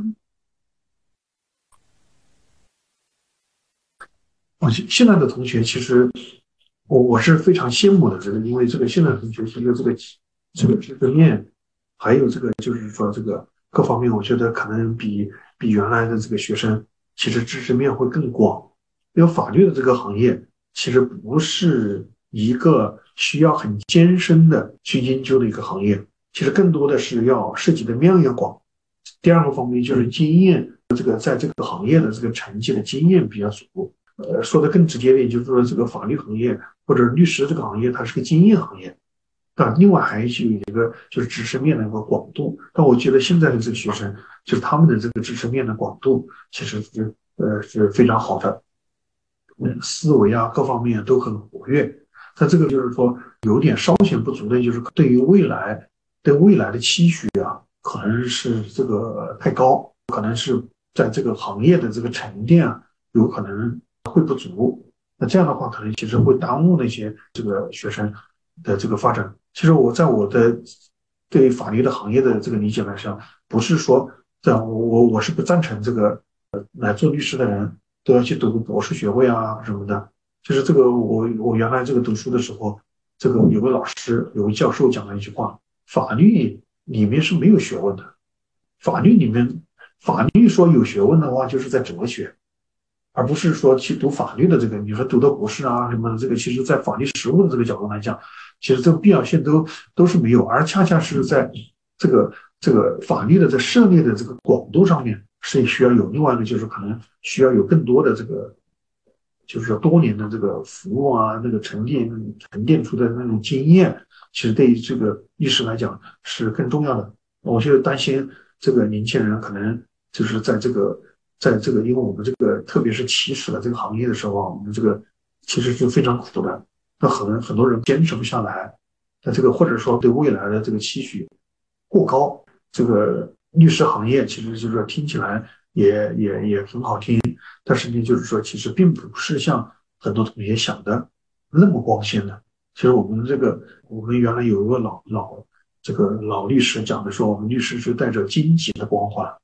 荆棘的光环，一方面刺得自己痛，对吧？一方面还是社会上我们对我们这个行业里面还有一个好的想法啊等等之类的。我是希望，就是说更多的学生能够更耐心一点。就目标性要要强一些，不要泛泛的去讲说，我我要进入这个行业，我能够拿到更高的工资，我能够早一点买房子，我怎么不要去把这个目标定在定在这这过于实际的这种目标，而是说，哎，你到这个行业呢，你到底是要来做什么，或者说未来要在要要怎么样啊？可能更长远的目标，能够激励自己能够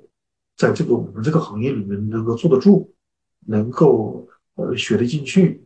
能够工作能够做得好，对吧？对，因为，唉，也经常会有这句话嘛，可能你月薪三四千招不到一个司机，但肯定会招到一个会开车可以给你当助理的律师。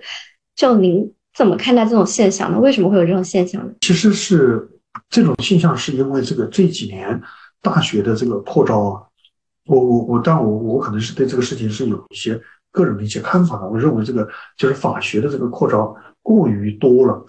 那这个也就是导致这个问题，就是说这个法学的这个扩招过于多了，这是一个方面。第二方面就是司法考试，其实因为这个为了我我自己个人的理解啊，可能不是那么准确，就是说这个司法考试通过率太高了。其实这个在我刚开始做律师的，我我考司法考试的时候，我们上海的这个通过率是百分之七，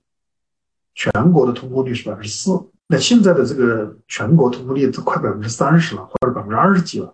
其实这个里面就是一个方面，就是大学的扩招；第二个就是这个司法考试通过率过高。过高了之后，其实就大家可能很多人去学法律的嘛，司法考试也过了。如果是说你没有上，没有考上公务员，没有去检察院、法院，可能都涌向了这个律师事务所。那这个其实就会导致这种人力资源供应太充足，过于的充足。所以后，从而导致了这个导致了这个社会上的一些非常怪的一些现象，甚至这个这个抖音里面还出现过这个云南的某个律师，就是让那个律师给他这个做他的徒弟，拜拜拜拜他为师，每一年给他交三十万拜师费等等之类的，这种就是说这个非常这个怪的这种现象，这个其实也是变相的就说明这个人才的这个这个新律师在这个我们这个方面的这个供应。其实是过于的这个冲击，这个我我这个这个是我一个想法，但是呢，做律所的运营的角度来讲，其实律所一直是在缺人才的，这个也是一个很很大的一个矛盾，就是真正的需要的这个律师助理啊，各方面的这个其实我们一直在抱怨没有找到找不到合适的人，这个就是一个非常非常大的一个这个反差。一方面，这个很多律师进来的时候说，这个好像就刚才讲的这个，就是人力资源太充足了，好像这个在在这个人才池子里面，我们可以可以很低价的可以那个拿到这个人员来给我们工作啊等。但是从这个律所的真正的这个这个发展的角度来讲，他需要的这种好的人才啊，或者说这种这这个就是好像一直感觉好像一直招不着人。你可以看到律师事务所在外面的这个招聘啊各方面，其实是。是一直招聘不着，那这个这个也是一个一个问题。但是从从这个行业的这个建设的一些角度来讲，其实像我们上海律师协会的话，一直是在倡导这个各个律师事务所不能够这个这个就是说不能够这个低工资的去吸纳这个呃这个这个律师助理，也就是希望能够大家能够要保证这个律师助理的基本的这个生活保障。另外就是也是鼓励那些好的律师事务所不断的那个。不断的提高这个新人的这个工资标准，那其实这个现在这个规范的律师事务所，规范化的律师事务所其实都有一些最低的薪金的一些内部的一些规定，要不就是说就是不不允许这个这个低工资的来招聘这个这个新加入的人员。那这个里面其实这个就是说这个我我是认为这个事情可能也是要两面来看，一方面因为律所。呃，律所抬高了这个新人的工资标准，导致了这个律所用人不像以前那么多，因为这个工资标准要高，所以挑人也会更挑剔。特别是那个像这个新毕业的人，比如说这个有些律师事务所新毕业的人，可能要给到两万到两万五到三万之间，所以他们可能就是呃用人的计划会更少，对这个新人的这个甄选遴选啊，可能会更严格。那这是一个方面。另外，可能协会一直在推动你这个所谓的律师事务所能够能够加入到这个不断的提高这个新人的这个工资标准。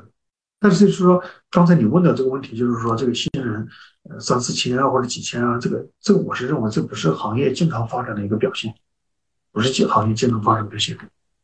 对，那您刚刚提到一个有一个内部标准嘛，可不可以就跟我们介绍一下格列内部它的规定大概是怎么样的？在薪酬和新人培训上，啊，我们那个，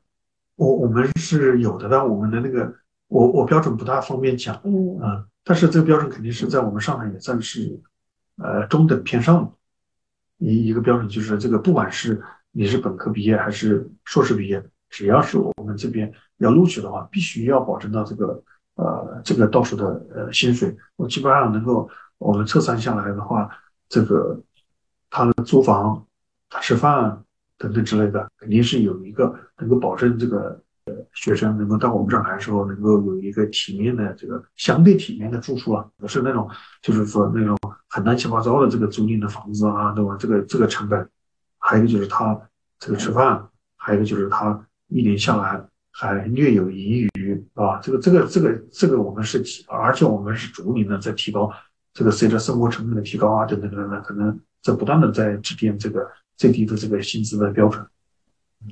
对，刚刚您还提到一个现象嘛，就是说所谓现在供需关系本身有点不平衡，但是律所还是找不到合适的人，这为什么呢？您怎么定义说好的人才？当然，这个就是好的人才是每个每个所都有他自己的一个判断的标准嘛。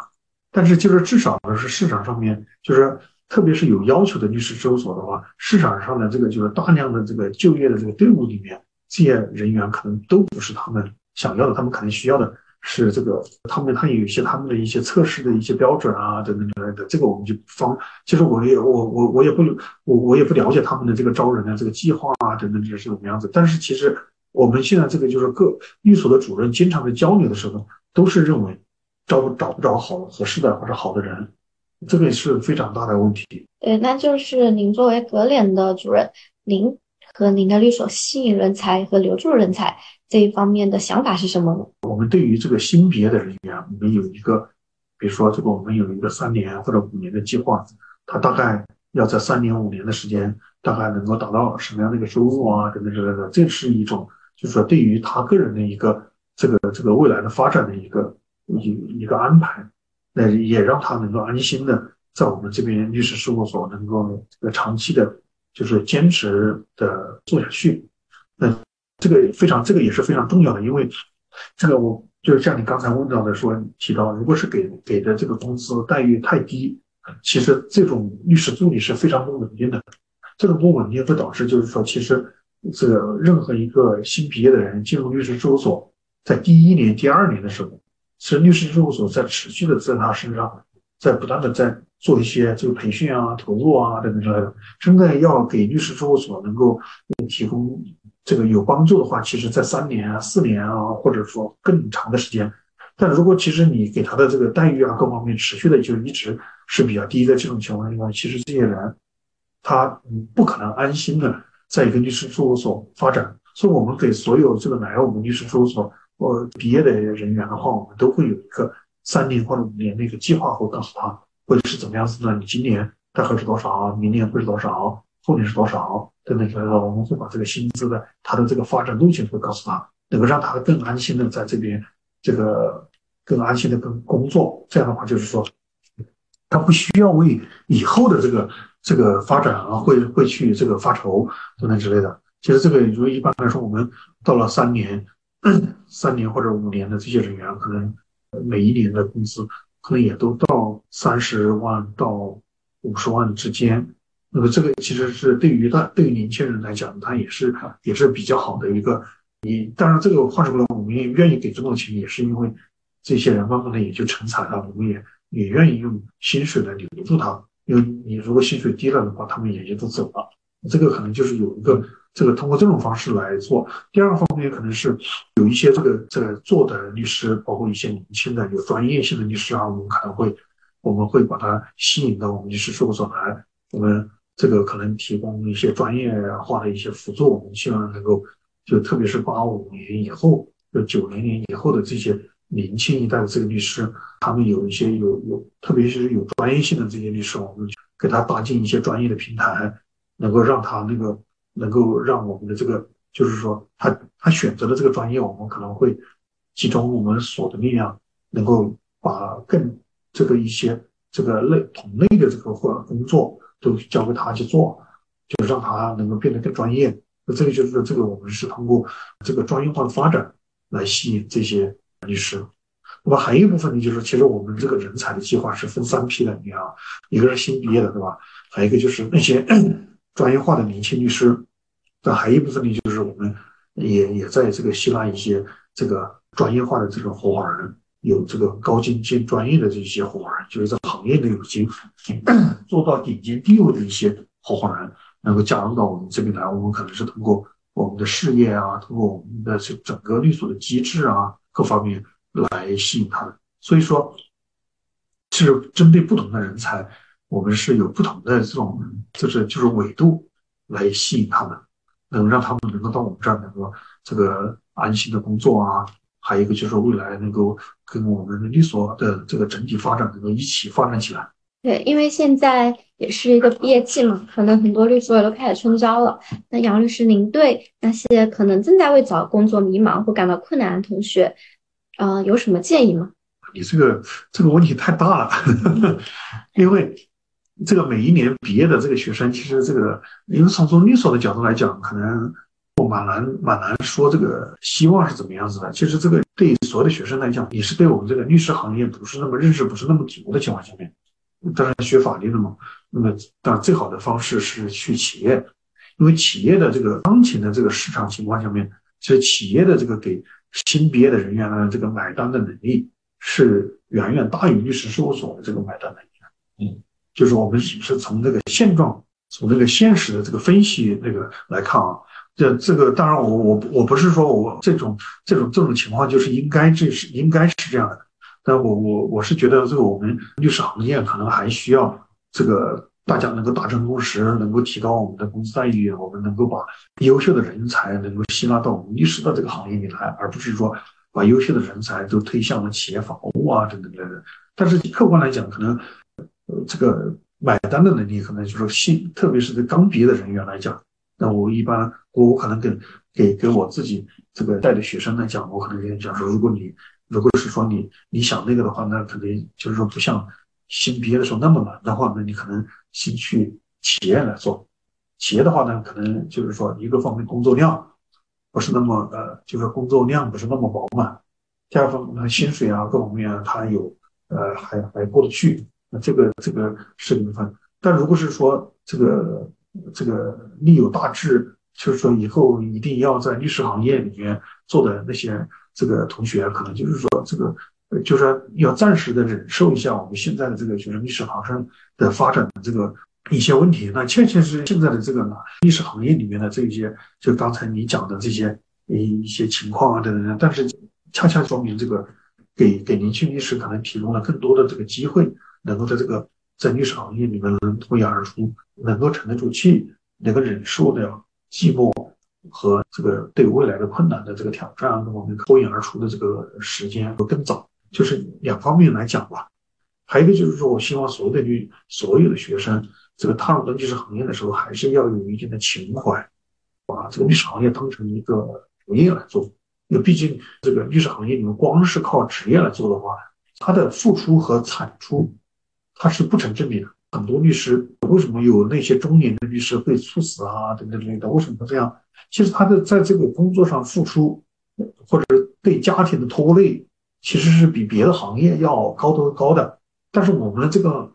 我们的这个行业里面给予律师的这个回报，可能也仅仅就是一个白领的回报，或者比白领更好一点点的回报。但是它和这个这个你要去做做生意啊，或者说你开公司啊等等之类的，或者说那些生意场上的成功人士相比的话，我们这个行业可能还还真的是个还只是人家的一个白领的这个水平。那你你在这种情况下面，你你对未来的这个期许说啊，我我到律师行业来，我就要像怎么样怎么样子的，像做企业一样那么成功，或者说那么赚那么多钱，其实这个这个都是做不到的。那这种情况下，那你坚持这个行业？做下去的这个理由是什么？要有更多的情怀在里面。你是你是这个为我们中国的法治做贡献也好，还是说这个还是说这个为了匡扶正义也好，还是说那个能够帮到别人？我我以帮到别人或者帮别人解决解决了一个问题，我觉得很有很快乐。我同时也赚点小钱。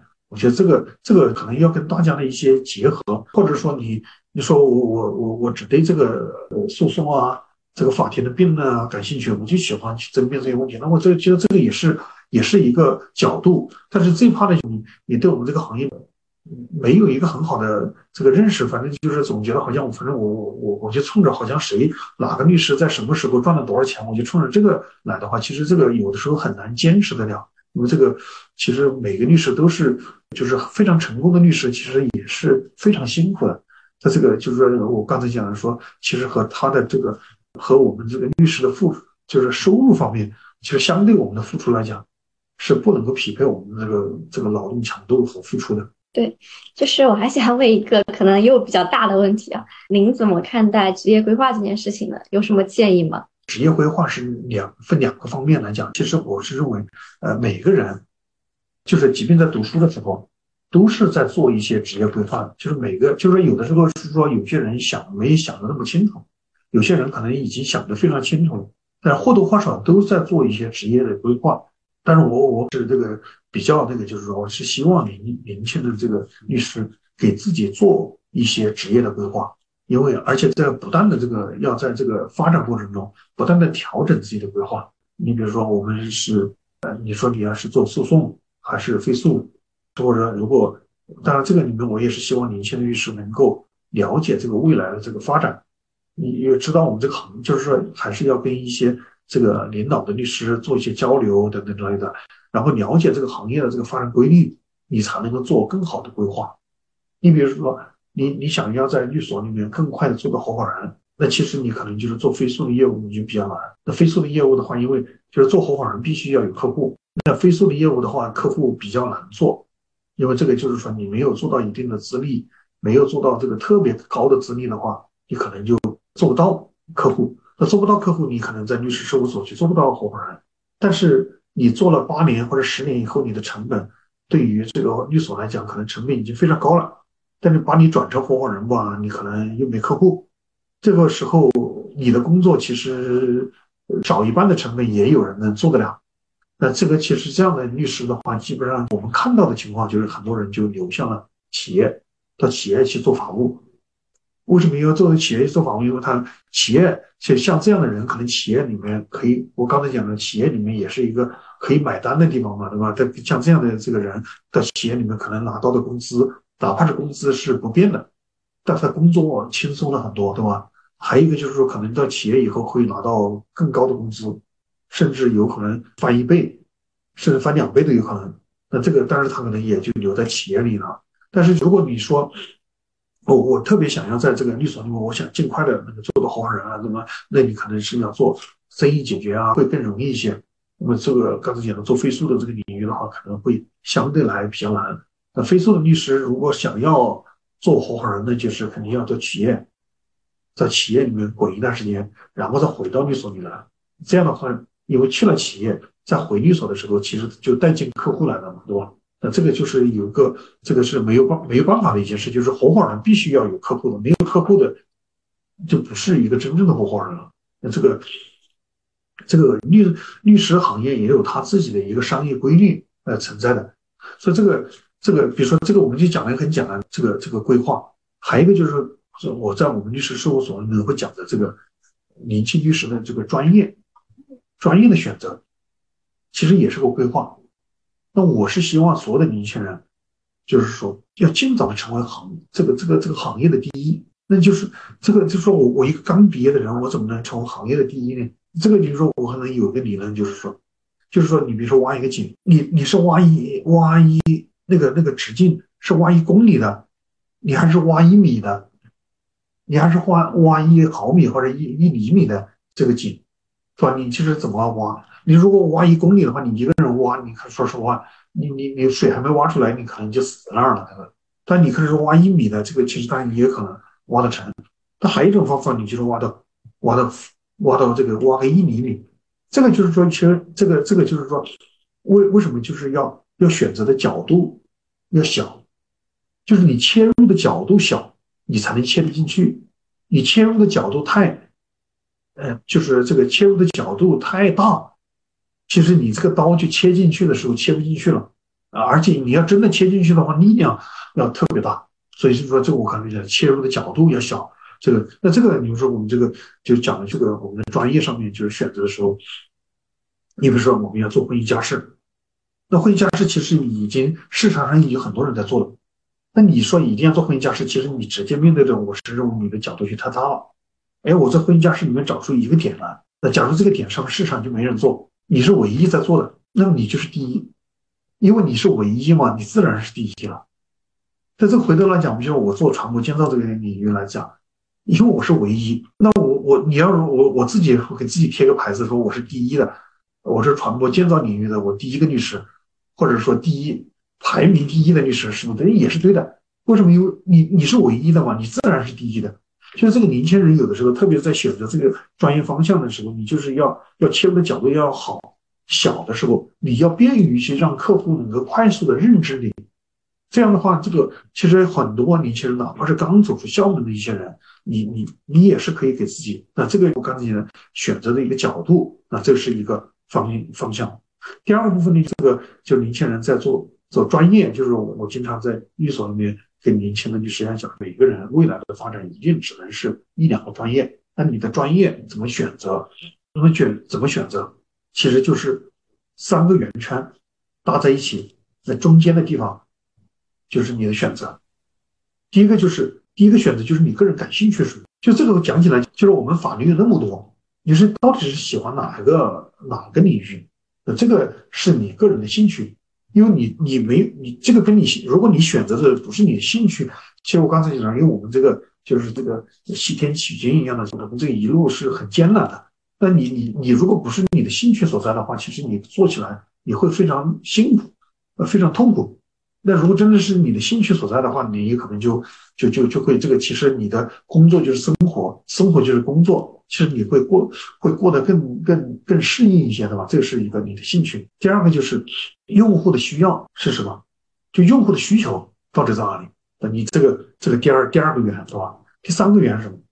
就竞争对手。那竞争对手在做什么？其实这三个圆搭在一起，中间的那个能够。能够能够共存的那个一点就是非常小的一点，那这一点就是说是你的专业方向，你就要选择这个专业方向。而且其实这三点能够在一起的话，其实我们刚讲了这个这三点，如果是说这三个圆搭在中间，那个就是说阴影部分也是一个客户的痛点。就是什么叫客户痛点？就是说，其实你在选择这个过程中，一个是跟你兴趣有关系，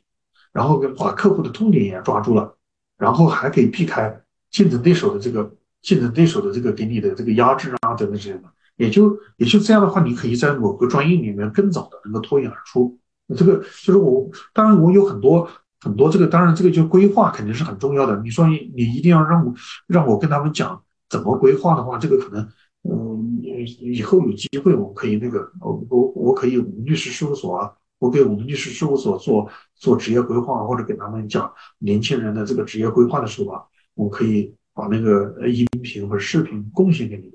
那这个可能我要讲一两个小时的时间，就是怎么来。我我刚才讲的这两个理论，我我相信你们都非常同意。就切入角度要小，你否则的话，你你你你，除非你如果是说你你在行业里面已经变成了，已经变成大佬了，你你怎么去切入可能都容易。但如果你是刚开始进行的话，你切入角度要特别小。而且我我我一个理论就是说，你要，嗯，你最好选择的这个角度，你就是唯一的，你自然就第一，第一和第二。就不一样，就像那个奥运会一样的，你都知道金牌是谁，我要问你第二名是谁吗？你肯定不知道。这个客户的认知和行业的认知也是这样的，那客户肯定是希望能够找到最好的律师。那最好的律师，如果是说你说我我我是我我是知识产权最好的律师，那这个就这个就讲的太宽了，因为知识产权本身又分很多类，对吧？那你你讲这么细，讲这么大，那这个这个我我不太相信你这么年轻，你就是知识产权方面专家，不可能。但如果你到了七十岁，你说我是知识产权专家，人家都认啊，也也也也也认可你，对吧？你你你做了这么多年，对吧？那这个就是年轻人就特别要选择，你比如说我就在软著方面特别厉害，我在这个网络文学的这个版权，网络文学的版权这个部分我特别厉害。那你你你你这么一讲之后，有可能。在这个行业里面专门做这个网络文学的这个版权这个地方，他没有人，只有你这个。但我只是打个比方啊，我不知道真的有没有人啊。就如果真的只有你这一个人的话，那你说我是不是中国第一个，第一个这方面律师，或者说在这个方面做的第一的律师？你这么表达都是对的，因为你是唯一的一个嘛，对吧？所以说这个怎么年轻人怎么来去考虑这些东西，说需要，我是认为这个职业规划也是一定要有的。其实每个人。其实每个人或多或少都在做职业规划。另外一个职业规划一定要做一些调整，不是说这个从一开始刚毕业的时候就想好了，或者是说然后这一辈子就不要再变了。这个这个不是这样的，不断的在调整。另外一个职业规划一定要有方法的，就是职业规划你不是说你你去死想想一个这个东西，然后其实职业规划最终的目的是要让自己能够成功了，那你。你你这个你没有正确的方法论，你的这个职业规划其实对你个人来讲可能是个拖累，反而那个无助于你成功。那这个我我就说这么多，这个这个没办法再展开讲，展开讲我也讲很多。对，就我理解下来，可能刚刚杨律师在教我们年轻律师他可能怎么样才能更好的脱颖而出。那其实就不管刚刚提到的婚姻家事领域啊，他肯定就算现在加入进去，年轻律师他也有一定的自己的受众。只不过说你想要去发展到啊，我们所谓的金字塔的顶端，那可能确实是比较艰难的。如果你切入角度比较小的话，你所谓的机遇还有发展的速度可能都会更快一些，是这样吗？是的，是的，是的。对，嗯。再问一个问题啊，就是其实同学会问的比较多，在选择律所和团队方面有什么方法吗？哦，这个问题也非常难，而且这个这个也是非常得罪人的这个 说法。其实选择律所和选择团队。这个问题其实，这个马云以前这个大概几十年前讲过这句话：你要不进大公司，也是进大所。你如果进得了大所，能去进大所。我们的红圈所啊，包括中南啊，包括这个呃君衡啊，包括金度啊，包括这个方达啊等等之类的，因为他的这个培养人，他是有体系化的，他是有一定的那么多年已经摸索出来了。其实，在那个地方。能够这个律师的精英化的发展啊，包括这个这个成才啊，各方面啊，其实这个概率就是这个会更大。那就是相当于这个哈佛培养的人和一个呃社区大学培养的人，可能他们成才的这个概率会大得多。这个这是这是一个这个要不起你你能够进到了大公司，就进大公司。如果进不了大公司，你要进小公司的话，马云说的话，那就要跟着老板，要要看这个这个你你加入的这个团队也好，这个律所也好，这个律所的这个当家人，就是他的这个品格，对吧？他的这个人品，还有他的这个专业方向，这个都是要考虑的。你看这个里面人品不好，有可能会把学生给带歪掉，你一天到晚就搞一些乱七八糟的这些事情。那这个这个肯定是不好的，把这个搞些歪门邪道，会变成一个法律的专长一样的来教给你。你这个肯定是有马云说的这个话，就是说这个要找小公司的话，也要先看老板，不不在于说这个小公司是什么样啊等等之类的。那他的这个，因为公司和这个律所还有点不一样，这个这个律所其实更重要，因为我们做的这个法律服务的行业啊，其实本身就是这个。也是这个人的这个人格的一个修炼，因为这个呃，你我们做的这个工作啊，包括这些这个，包括就是谁把你带入行的，给你灌输的一些什么的这个理念啊，这个这个可能都制约了你未来的这个发展。所以这个这个部分，我可能进什么律所能够进大的律所，那种体系化比较完备的律师事务所是最好的。如果是说进不了体系化律师事务所的话，可能就是要一定要。就是说，其实不是律所在挑你，你也得去挑这个律所，这个律所的当家人是不是一个正直的，是不是一个在法律这个就是说这个靠法律专业的吃饭的啊这些人，还是靠社会关系的吃饭的？你自己得想想清想清楚。有社会关系是你学不来的，专业是你可以学得来的，对吧？这些都是可能都是往这个方面考虑。但是你说让我再说更多的，我可能也说不上来。嗯。对，那我们就说您个人吧。您个人在招聘实习生或者嗯应届毕业生的话，会看重他们哪些品质标准？会有哪些呢？这个也是比较难回答的。那这个里面有两个维度，一个是真话的维度，一个是假话的维度。假话的维度就是我们的这个呃招聘上面讲的，要什么能吃苦耐劳啊，能够什么服从安排呀，比如说这个。能够怎么怎么有英语好啊，有什么什么，这个就是叫什么招聘的这个招聘词上面讲的这个话，就是你就要问我说我们有什么条件，就这个条件。那实际情况呢，就是可能我们还是在还是在看，就是说这个学生未来的发展潜力，就是说这个这个到底这个有没有一定的发展潜力？那这发展潜力其实有的时候我们会看这个他本科毕业的学校是什么学校。这个我们看到，可能其实每个单位可能都这么想的，但是可能不像我说的这么直接。本科的学校，对吧？可能我们也会对学生进行这个思维啊，还有一些专业方面的一些测试。可是测试可能会更就是看一下他，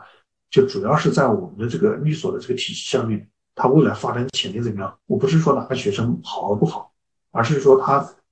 合适不适合我们的这个发展的这个发展的需要啊等等之类的。明白，对，其实有些时候，大家心里面也清楚这种比较残酷的现实，嗯，但是怎么说呢？就是说到本科学校，可能有些同学他确实没有太没有什么办法可以改变这个既定的事实嘛。那如果说您看那些本科学校不是很好的同学，您觉得他有什么可以嗯比较好的发展？其实这个。其实，在我们上海的话，其实是每个其实不同的律师是在不同的。我我我经常在律所里面经常讲的，就是不同的律师，他是分布在不同的层面上面。这个不同的层面，其实就是即便是我刚才讲的说，只是说我律师事务所，我可能比较看重，比如说这个本科啊、硕士啊，你比如说这个可能别的学校都非常好的这种啊学生，但是并不是说，即便是说没有学过法律的。人员在上海，并不是说不能成功，就是说这个可能是在不同的纬度上面。但是如果是说他在这个，他在这个，如果是说，比如说他的这个别的学校不是那么好啊等等之类的，他也在做律师，但是说你一定要让他去红泉所、去方达啊、去那个京都啊，还是什么，这个他也进不去。但是如果说你说我一定要跟那些跟那些毕业学习好的人去在哪里去竞争去比拼，其实这个是是不现实的。其实也是不合适的，但是其实它可以降，可以降维到这个，就是说其他的一些小的律师事务所，做专业化的律师事务所里面，他去做的过程中，其实他也是很快的会脱颖而出的。你比如说像像有些这个外地来上海的律师，那他在外地可能也就是做，比如说在我们上海的郊区，因为在市区里面做交通事故可能是做不起来的。在郊区的话，还有交通事故，交通事故的这个标的额还比较大，因为它是大货车比较多嘛。那在那个地方其实也是脱颖而出。但是你说刚才讲的说名校毕业的学生，他会去那个地方做吗？他不会去。其实他这个就是我刚才讲说，这个可能就是在我们上海的，其实最后出来的每个行当里面，放在在每个专业化的领域里面，都会出来人才，而且这个里面出来的人才是不同的人，在在展现出来的。这个你比如说，你不要不要大家挤在一个维度上面进行竞争，挤在一个维度上竞争，其实呃，也会促使的这个你的你的出生的学校啊什么，有可能这个变成你的短板。但如果在不同维度竞争的时候，你出生的这个哪个学校出来的啊什么，可能反而不是你的短板，反而是他的短板。比如说我们原来的这个这个我们上海做做做婚姻家是非常有名的贾明君律师，我们这个他。他选择这个角度的时候，因为当时他选择这个纬度的时候，婚姻家是没有人专门去做这个律师，但是他原来这个学习啊，包括他的这个毕业的学校啊，各方面啊，包括他在上海的这个根基啊，各方面，可能你要让他去跟跟去一个非常好的所去 PK 啊，干什么的，或者是说跟很好的这个学校毕业的人去做 PK 啊，其实他是他是不专长的，就是他的短板。但是当时这个名校毕业的人员，没有人愿意做婚姻家事。就做婚姻家事，这个其这个就你去看贾律师去做婚姻家事，反而变成了他的这个他的这个毕业的这个学校的背景啊，反而是变成了长板，他不是短板啊。这个所以说这个里面就是在我们这个上海的这个发展过程中，这个江山代有人才出。其实这个每一代每一代的这个人才，其实是就是说不同的学校的毕业的人。他是在一个维度上，在这个就是说名校毕业的人，他他的名校毕业的这个维度上面在进行竞争，其实最后出来的也只是少数人。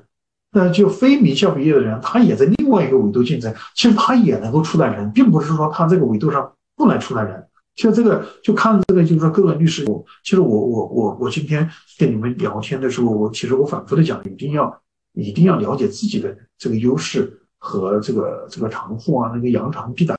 能够去去竞争，这样的话，你可能会在这个激烈的竞争过程中能够脱颖而出，或者说早一点脱颖而出。对，就是其实刚刚说到了解自己的优势，确实是非常重要的。但是我觉得现在很多人他们其实看不到自己的优势在哪里，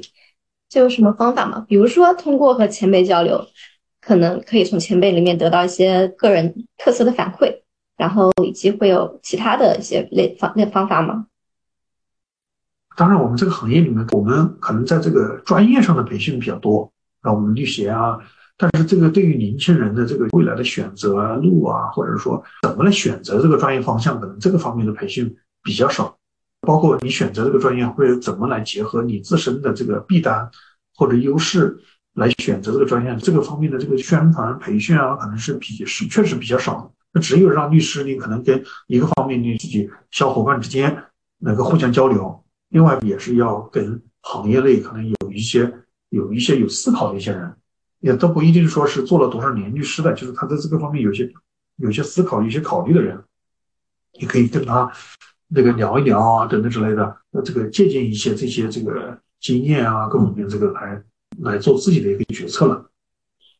对，然后其实我了解，嗯，杨律师，您其实，在作为格联律所主任的时候，之前还有一些其他律所主任的经验，所以我们才挺想听您介绍一下您在律所建设上的一些历程和想法。那个，我其实我因为我刚才也介绍了，我我可能是以船舶建造或者海事海商这方面的专业律师，那么可能这个大概在零九年的时候，我就做了一家叫上海泰瑞阳律师事务所。这个泰源泰瑞阳律师事务所就是专门做船舶建造的一个专业的律师事务所。到了我做到二零一二年的时候，这个所做的二零一二年的时候，就发现这个就是其实这个就是这个在英国这个专业化的律师事务所，这个像我们这种做海事海商的专业化律师事务所都慢慢的都没有了，都演变成一个一个大所的一个部门。那其实我我也是在这个这个律师行业的这个发展规律，其实是都是一样的，就是这个。那么这个我也这个这个一二年我就开始准备，我就准备来筹建一个大型的律师事务所。就是以泰瑞阳为主体，那个合并几家律师事务所来做一个大型的律师事务所。那么这个后来我们就那个找了几家律师事务所，我就做了汉盛律师事务所。汉盛律师事务所是一五年开始这个合并建的，我我是从二零二零年从那个汉盛离开的。那么这个就是这个就是这个大概在五年的时间里吧，汉盛也做了这个总部做到几百个律师，全国做到几千个律师，这个这个这个规模。后来那个在这个之后，我们就来办了这个我们现在的这个格林律师事务所。那么现在这个格林律师事务所也是从我们大概在疫情期间，从二零二零年开始到现在，这个我们已经那个三年的时间，我们差不多从三个人已经演变成这个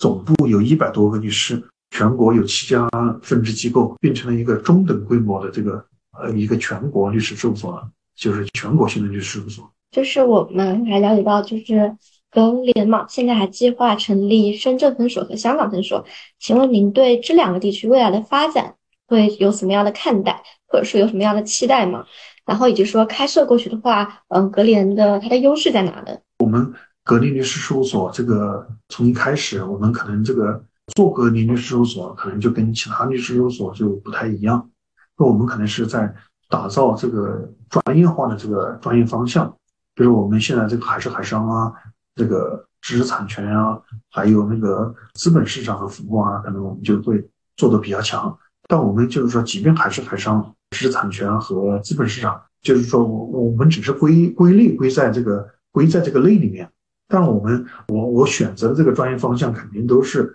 行业里面已经是在做的第一的。你比如说，我们船舶建呃船舶建海事海商的话，我们是。船舶建造为主的还是海商，那这个肯定是行业第一的。那么我们在这个专利、这个技术这个部分呢，这个我们的这个专利、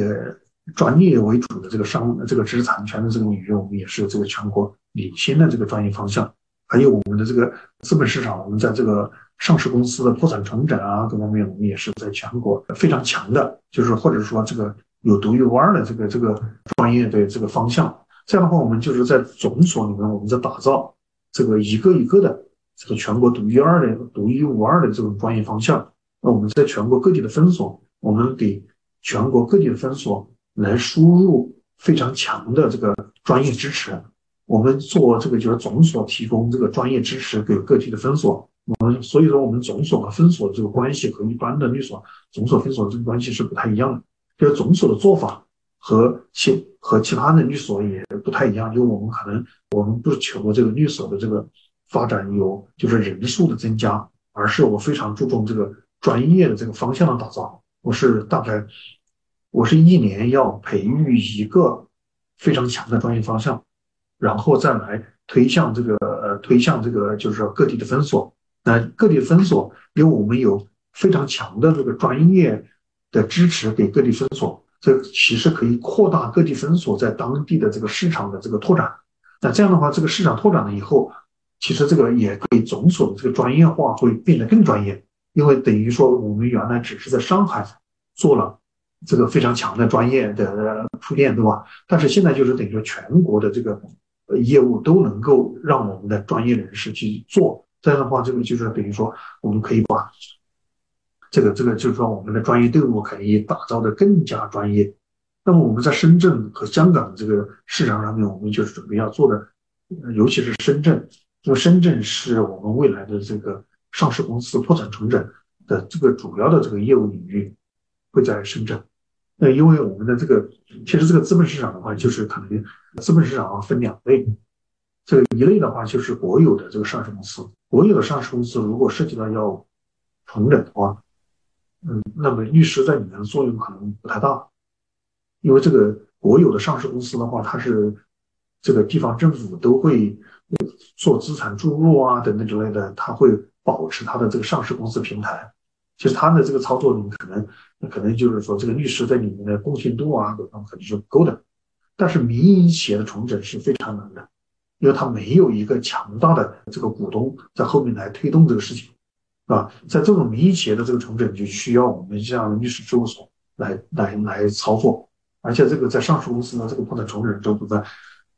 这个我们可以讲，就是说我们已经做成了好几单这样的业务。那么我们这个在全国来讲，我我是认为是比较独一无二的，就至少我们这个做这个业务、切入这个业务的方式是非常独一无二的。那这个是我们深圳的定位，可能我们就在深圳在服务于民营经济和科技企业这个领域，是我们深圳分所的这个这个这个非常重要的定位。你就刚才讲三三类，一个是民营的上市公司，第二类就是呃大型的民营企业，还有科技企业。这个是我们在深圳所的这个定位和发展方，这个就是说着力要去推进的这个专业方向。就是嗯，基本上律所嘛，它都会有自己的所谓的 slogan 或者说愿景。就您想打造的格联是一家怎样的律师事务所呢？我们格林律师事务所，我们就是我们要建设一流的这个法律服务机构。这个我们创所的时候，我们就已经已经定下来的一个，我们就要这个。要通过五年到十年的时间，打造这个中国一流的法律服务机构。我们也是这个在，如果是说我们有十个或者到二十个专业方向，能够在市场上能够独步于市场的话，那我们的这个一流的法律服务机构就建成了。我刚才讲，我们已经做了三个方向。对，就是因为刚刚我们 提到，在格联之前，你还做过泰瑞阳，做过汉盛。那其实我觉得做业务主任的话，他是要有一个非常强大的内心，以及说，嗯，非常强的执行力的。呃，就是在这个过程中，其实了解到你也是有不断把自己打造律所的思维啊，有一些推翻重来的一些演变。就这些迭代中，你有哪些思考吗？其实没有打翻重来的这个概念，只是说这个可能是在，就是说，其实我对这个律所未来的发展方向，我已经早有一个认识，或者说。而且这个认识到现在为止也没有发生变化，就是说中国律师事务所必须要以专业来取胜。我我泰瑞阳律师事务所的这个，你刚才说 slogan，我泰瑞阳律师事务所的这个 slogan 就是信赖源于专业，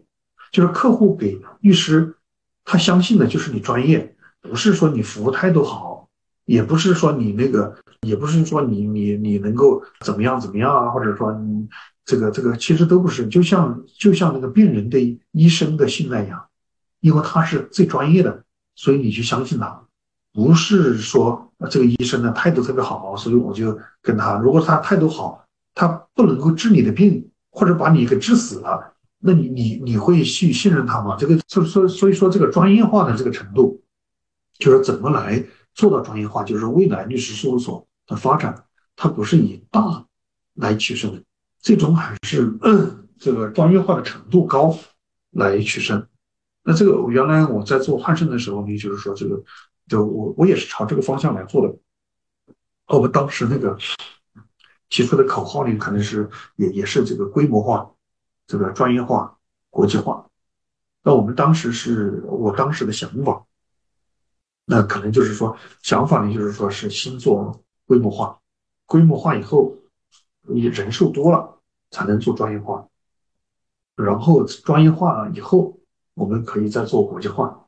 那么这个，但是这个后来实践证明，就是说这个我当时这个判断是错误的。那这个因为这个专业化，因为这个规模化以后，如果是说这个规模化的时候，你不可同时考虑专业化的时候，它是做不成专业化的。即便是未来想要做专业化，就是。就是等到规模化完成以后，你想要做专业化的时候也做不成。为什么做不成呢？因为这个律师事务所万金油的律师太多了。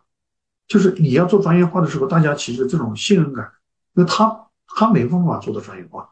你一定要要求专业化的时候，他会有一种对这个制度天然的不信任。再一个就是，这个专业化对他无没有帮助，你这个专业化对他没有意义。为什么？因为他的这个他可能在做几年以后，或者做个。做个你等到你专业化还没有完成的时候，他就要退休了。他为什么要跟你做专业化呢？那这个就是说，是可能有些有些问题。所以说，这个为什么我要来做一个所的样子，或者做一个所的这个规划？这个我是没有变化的，就是说一定要做个专业化。你最终的是要做个专业化和国际化。那这个专业化、国际化，那这个呃，最终是要做到这个程度。那么，所以我现在这个在做格林所的时候，我就特别注意。我就先要将规模化和专业化同时进行。就是等到最后大家说我这个所是专业化的时候，它同时也是规模化的。就是你从从一开始进人的时候，你是从专业化来考虑，而不是从规模化来考虑。你从规模化考虑的话，你就可能不考虑它的专业性；但你从专业性考虑的话，那你就是进人的时候，你就首先要考虑它的专业度。这样的话，可能就这个发展的这个难度会更更容易一点。你说这个就是说，如果规模化了以后，你要再发展专业化，我不是说完全做不成，那有可能要做几十年以后才做成，因为他要把这个人才要迭代完毕完，就是这个迭代完毕了以后，你才能够实现得了这个专业化。就等到那些不专业的人，或者说没有专业的人，慢慢的退出了这个律师事务所之后，你才能够做得到这个专业化。那这个难度或者这个难度是非常高，而且这种偶然性啊。就是成功是变得非常偶然了，你这个，那你你这个迭代的过程中，如果还有一些其他的万金油来的时候，你能够挡得住吗？挡不住啊！你挡不住之后，这个所这个不断的这个在在这个它会发展的越来越劣质化，没有专业化的时候，它就会慢慢的这个服务会变得原来这个呃，你至少口号上能讲专业化，但是如果你这个专业化讲了五年十年，你都没实现专业化的时候，那专业化就不能再讲了。你专业化的这个口号都没有了，那你这个这个可能就会慢慢的变得劣质化，这个而且它这个内部的同质化竞争会非常激烈，那这个可能就会就会有些问题。对，因为您现在身份是一个律所的主任，是一个管理者的角色，其实我们也了解到，他可能会更多的和一些各种机构啊、政府啊、高校啊都有一些嗯连接和往来，就。可以和我们分享一下您的工作内容和工作状态吗？我经常会打一个比方，就是我们的法院、检察院和公安局，还有我们的政府部门，它就是像那个呃长江里面的鱼一样的，就是说这个长江里面的鱼，它是有有规矩、有有条理，或者说它是整齐划一的，它是在这种情况下。但我们的律师行业里，就是介于这个这个长江入海口的那些鱼，它既要在长江里游猎。他也要到大海里，就这时候时候呢，就是说这个，所以这个律师事务所的这个肩负的这个这个职责，一方面就是就是要，就是老百姓，就是沟通的，就是老百姓和体制和体制之内的这个关系的，包括我们说代表老百姓去去代表企业到法院去诉讼啊等等之类的，那这个诉法院是有规矩的，对不对？但老百姓的要求是多种多样的。本身这个在这个过程中，从律师事务所这种特殊的定位的时候，要一方面要面对市场，要面对这个企业和个人，我们要为他们提供服务，包括这个弱势的这个群体，我们要提提供社会公益，这是一个方面的这个面对。第二方面的面对的话，也是要面对政府，要面对法院、检察院等等之类的。所以这个就是说，律师事务所和律师这个同样的这个职责，所以这个你就我们给。给政府来提供一些顾问的服务，这个了解这个通过这个服务的过程中，我们也了解政府的这个发展思路，我们也为政府的这个依法行政提供一些这个这个法律服务和法治保障。这个这另外一个就是我们可能也是需要通过不同不同的这个这个平台和环境，要去跟检察院和法院要去沟通。那么沟通呢，就想能够希望能够法院和检察院能够。也在这个不断的服务过程中，服务于这个人民群众的过程中，能够提高他们的水平。那么这个也是也要听取法院、检察院这个对我们律师行业的意见。我们希望我们律师行业能够变得变得更更好，对吧？这个这个这个，我刚才讲说，我们我们更像这个长江口的鱼，其实是在这个体制内、体制外游来游去，而且还要还要保持自己的这个公正和凝结性。你不能够说。在淡水、海水里面游游来游去，然后变成了这个有毒的鱼了，这个就不能那个，这个也是我们这个行业的这个自律性，那个来来保持的。这个所以说这个第一个方面，这个是我们的职责所在，所以说我们要去做这些东西，这个法律顾问啊，刚才你讲的啊等等之类的。另外一个就是说，我们也是我们的这个工作内容所在。嗯，作为主任嘛，其实我觉得还是蛮有产品。设计的思维的，你才可以把一个锁给带好。那就放到个人身上，可能现在都说个人，其实你也要把自己当做一个产品去迭代。那您觉得就在自我更新知识啊这一块，提升自己有没有一些什么方法呢？中国的这个律师其实都是很辛苦的，有这个不加强学习肯定是跟不上。我们原来武汉理工大学这个辅修经济法的时候，我们当时的这个合同法，我们还是四部合同法，就是合合同法就是每一种合同是散开的，没有一部统一的这个合同法。到了后来才有统一的合同法，包括原来的这个公司法呀等等之类的，也都是这个。其实这个这么多年的这个法律的引进啊，就是非常快。包括这个我们法高院的一些审判的指南呐、司法解释啊，变化都非常大、非常快。其实也给我们所有律师提出要求，就必须要跟进法律的更新，就是你的整个知识的体系是要随着法律的更新而更新的。就包括像这个现在的这个，我自己在律所里面内部来讲，而且这个原来的这个老的法律的弊端体现在我们的这个现在的这个这个学生还有老师的思维里面啊，也是非常明显的。我讲讲个很简单的比方，有很多人会讲这个违约是故意的，或者我不是故意违约的，然后好像他就不用承担责任。这个为什么会这样呢？就是现在的合同法，包括现在的民法典。早就违约就违约，违约是违约没有什么主观的，不考虑主观因素的。但是这个为什么会有这样的说法呢？包括现在法院里面，包括现在的我们很多这个律师啊思维里面都会考虑的说，哎呀，我这个不是故意的，我不是故意的，所以这个这个我不应该承担这么大的责任啊，等等之类的。为什么会这样呢？因为老的合同法就这么规定的，老的合同法这个立法的技术就是那么差。那他他把这个违约和侵权的这个事情好像搞得特别像，侵权不是要故意侵权的话，我是说这个就是要侵权的话，一定要考虑到他的这个主观因素，对吧？他是故意的、过失的，或者是说这个意意意料之外的，那么这个可能侵权的责任就不同，这个各有不同，对不对？但我们合同法里面没有这个，大家可以看一下民法典，就是这种，其实这个律师里面的这个知识的更新就非常重要。就尤其是在站在中国的这个现在这个改革开放的过程中，我们的法律变化太快了。这个在英国很多律师就是他们很多法律三百年、四百年都没变，在中国一部法律有可能三四年就变了，对吧？所以这个里面就而且我们立法的思维有的时候会偏大陆法系，有的时候可能是偏的是英美法系来来做的。就同样的，你比如说证券法的话。那我们现在的证券法可能更多的参考了美国的证券法的这个呃思路来做的，那这个和之前的一些理念啊，可能都有一些颠覆性的这个发展，那这个可能就对我们律师提出了很大的一个一个挑战。我再举另外一个例子，就是同样拿合同来讲的话，我们很多年轻人写合同的时候会写一个甲方的权利，乙方的义务，其实这些都是。老早的这个就是叫什么？就是这个，我是认为这个和就是法律学的这个，就是至少是原来的这个法律造成的一些坏的影响到今天。因为在合同里面，甲方的权利、甲方的义务，合同法都有规定的。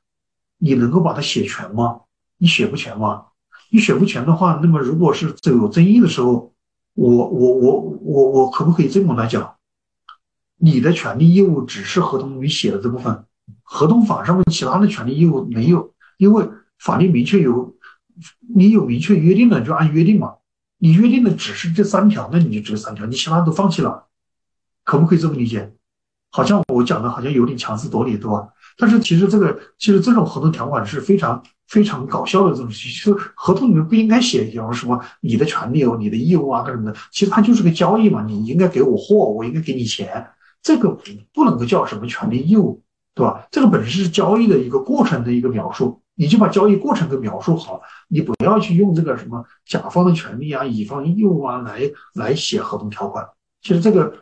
对吧？这个但是这个里面就是说这些东西都是需要这个什么法律的引进，这是一个方面。第二个部分呢，就是社会发展的引进。社会发展的引进，你比如说我们原来讲就讲讲说有个公司法，那公司法我们要要设立公司。呃，设立公司，然后怎么样子的？你会发现，哎，公司法里面会有演变出来，在公司过程中，我们怎么来看待公司？那，公司的这个演变过程中，公司怎么来治理？对吧？后面又又提出来概念叫公司治理。那公司治理之后，然后现在又讲到公司治理没有演变出来，公司要承担，特别是大型的公司要承担社会经济环境协调发展的这个责任。那么这个就有 ESG 的这个合规啊，这个公司的这个这个这个合规啊等等之类的，这个是有有一些演变，有一些发展，其实律师都要跟进的去发展。你看我们今天讲的合规，合规是什么？合规就是公司的合规啊，它已经跟法人有关系了，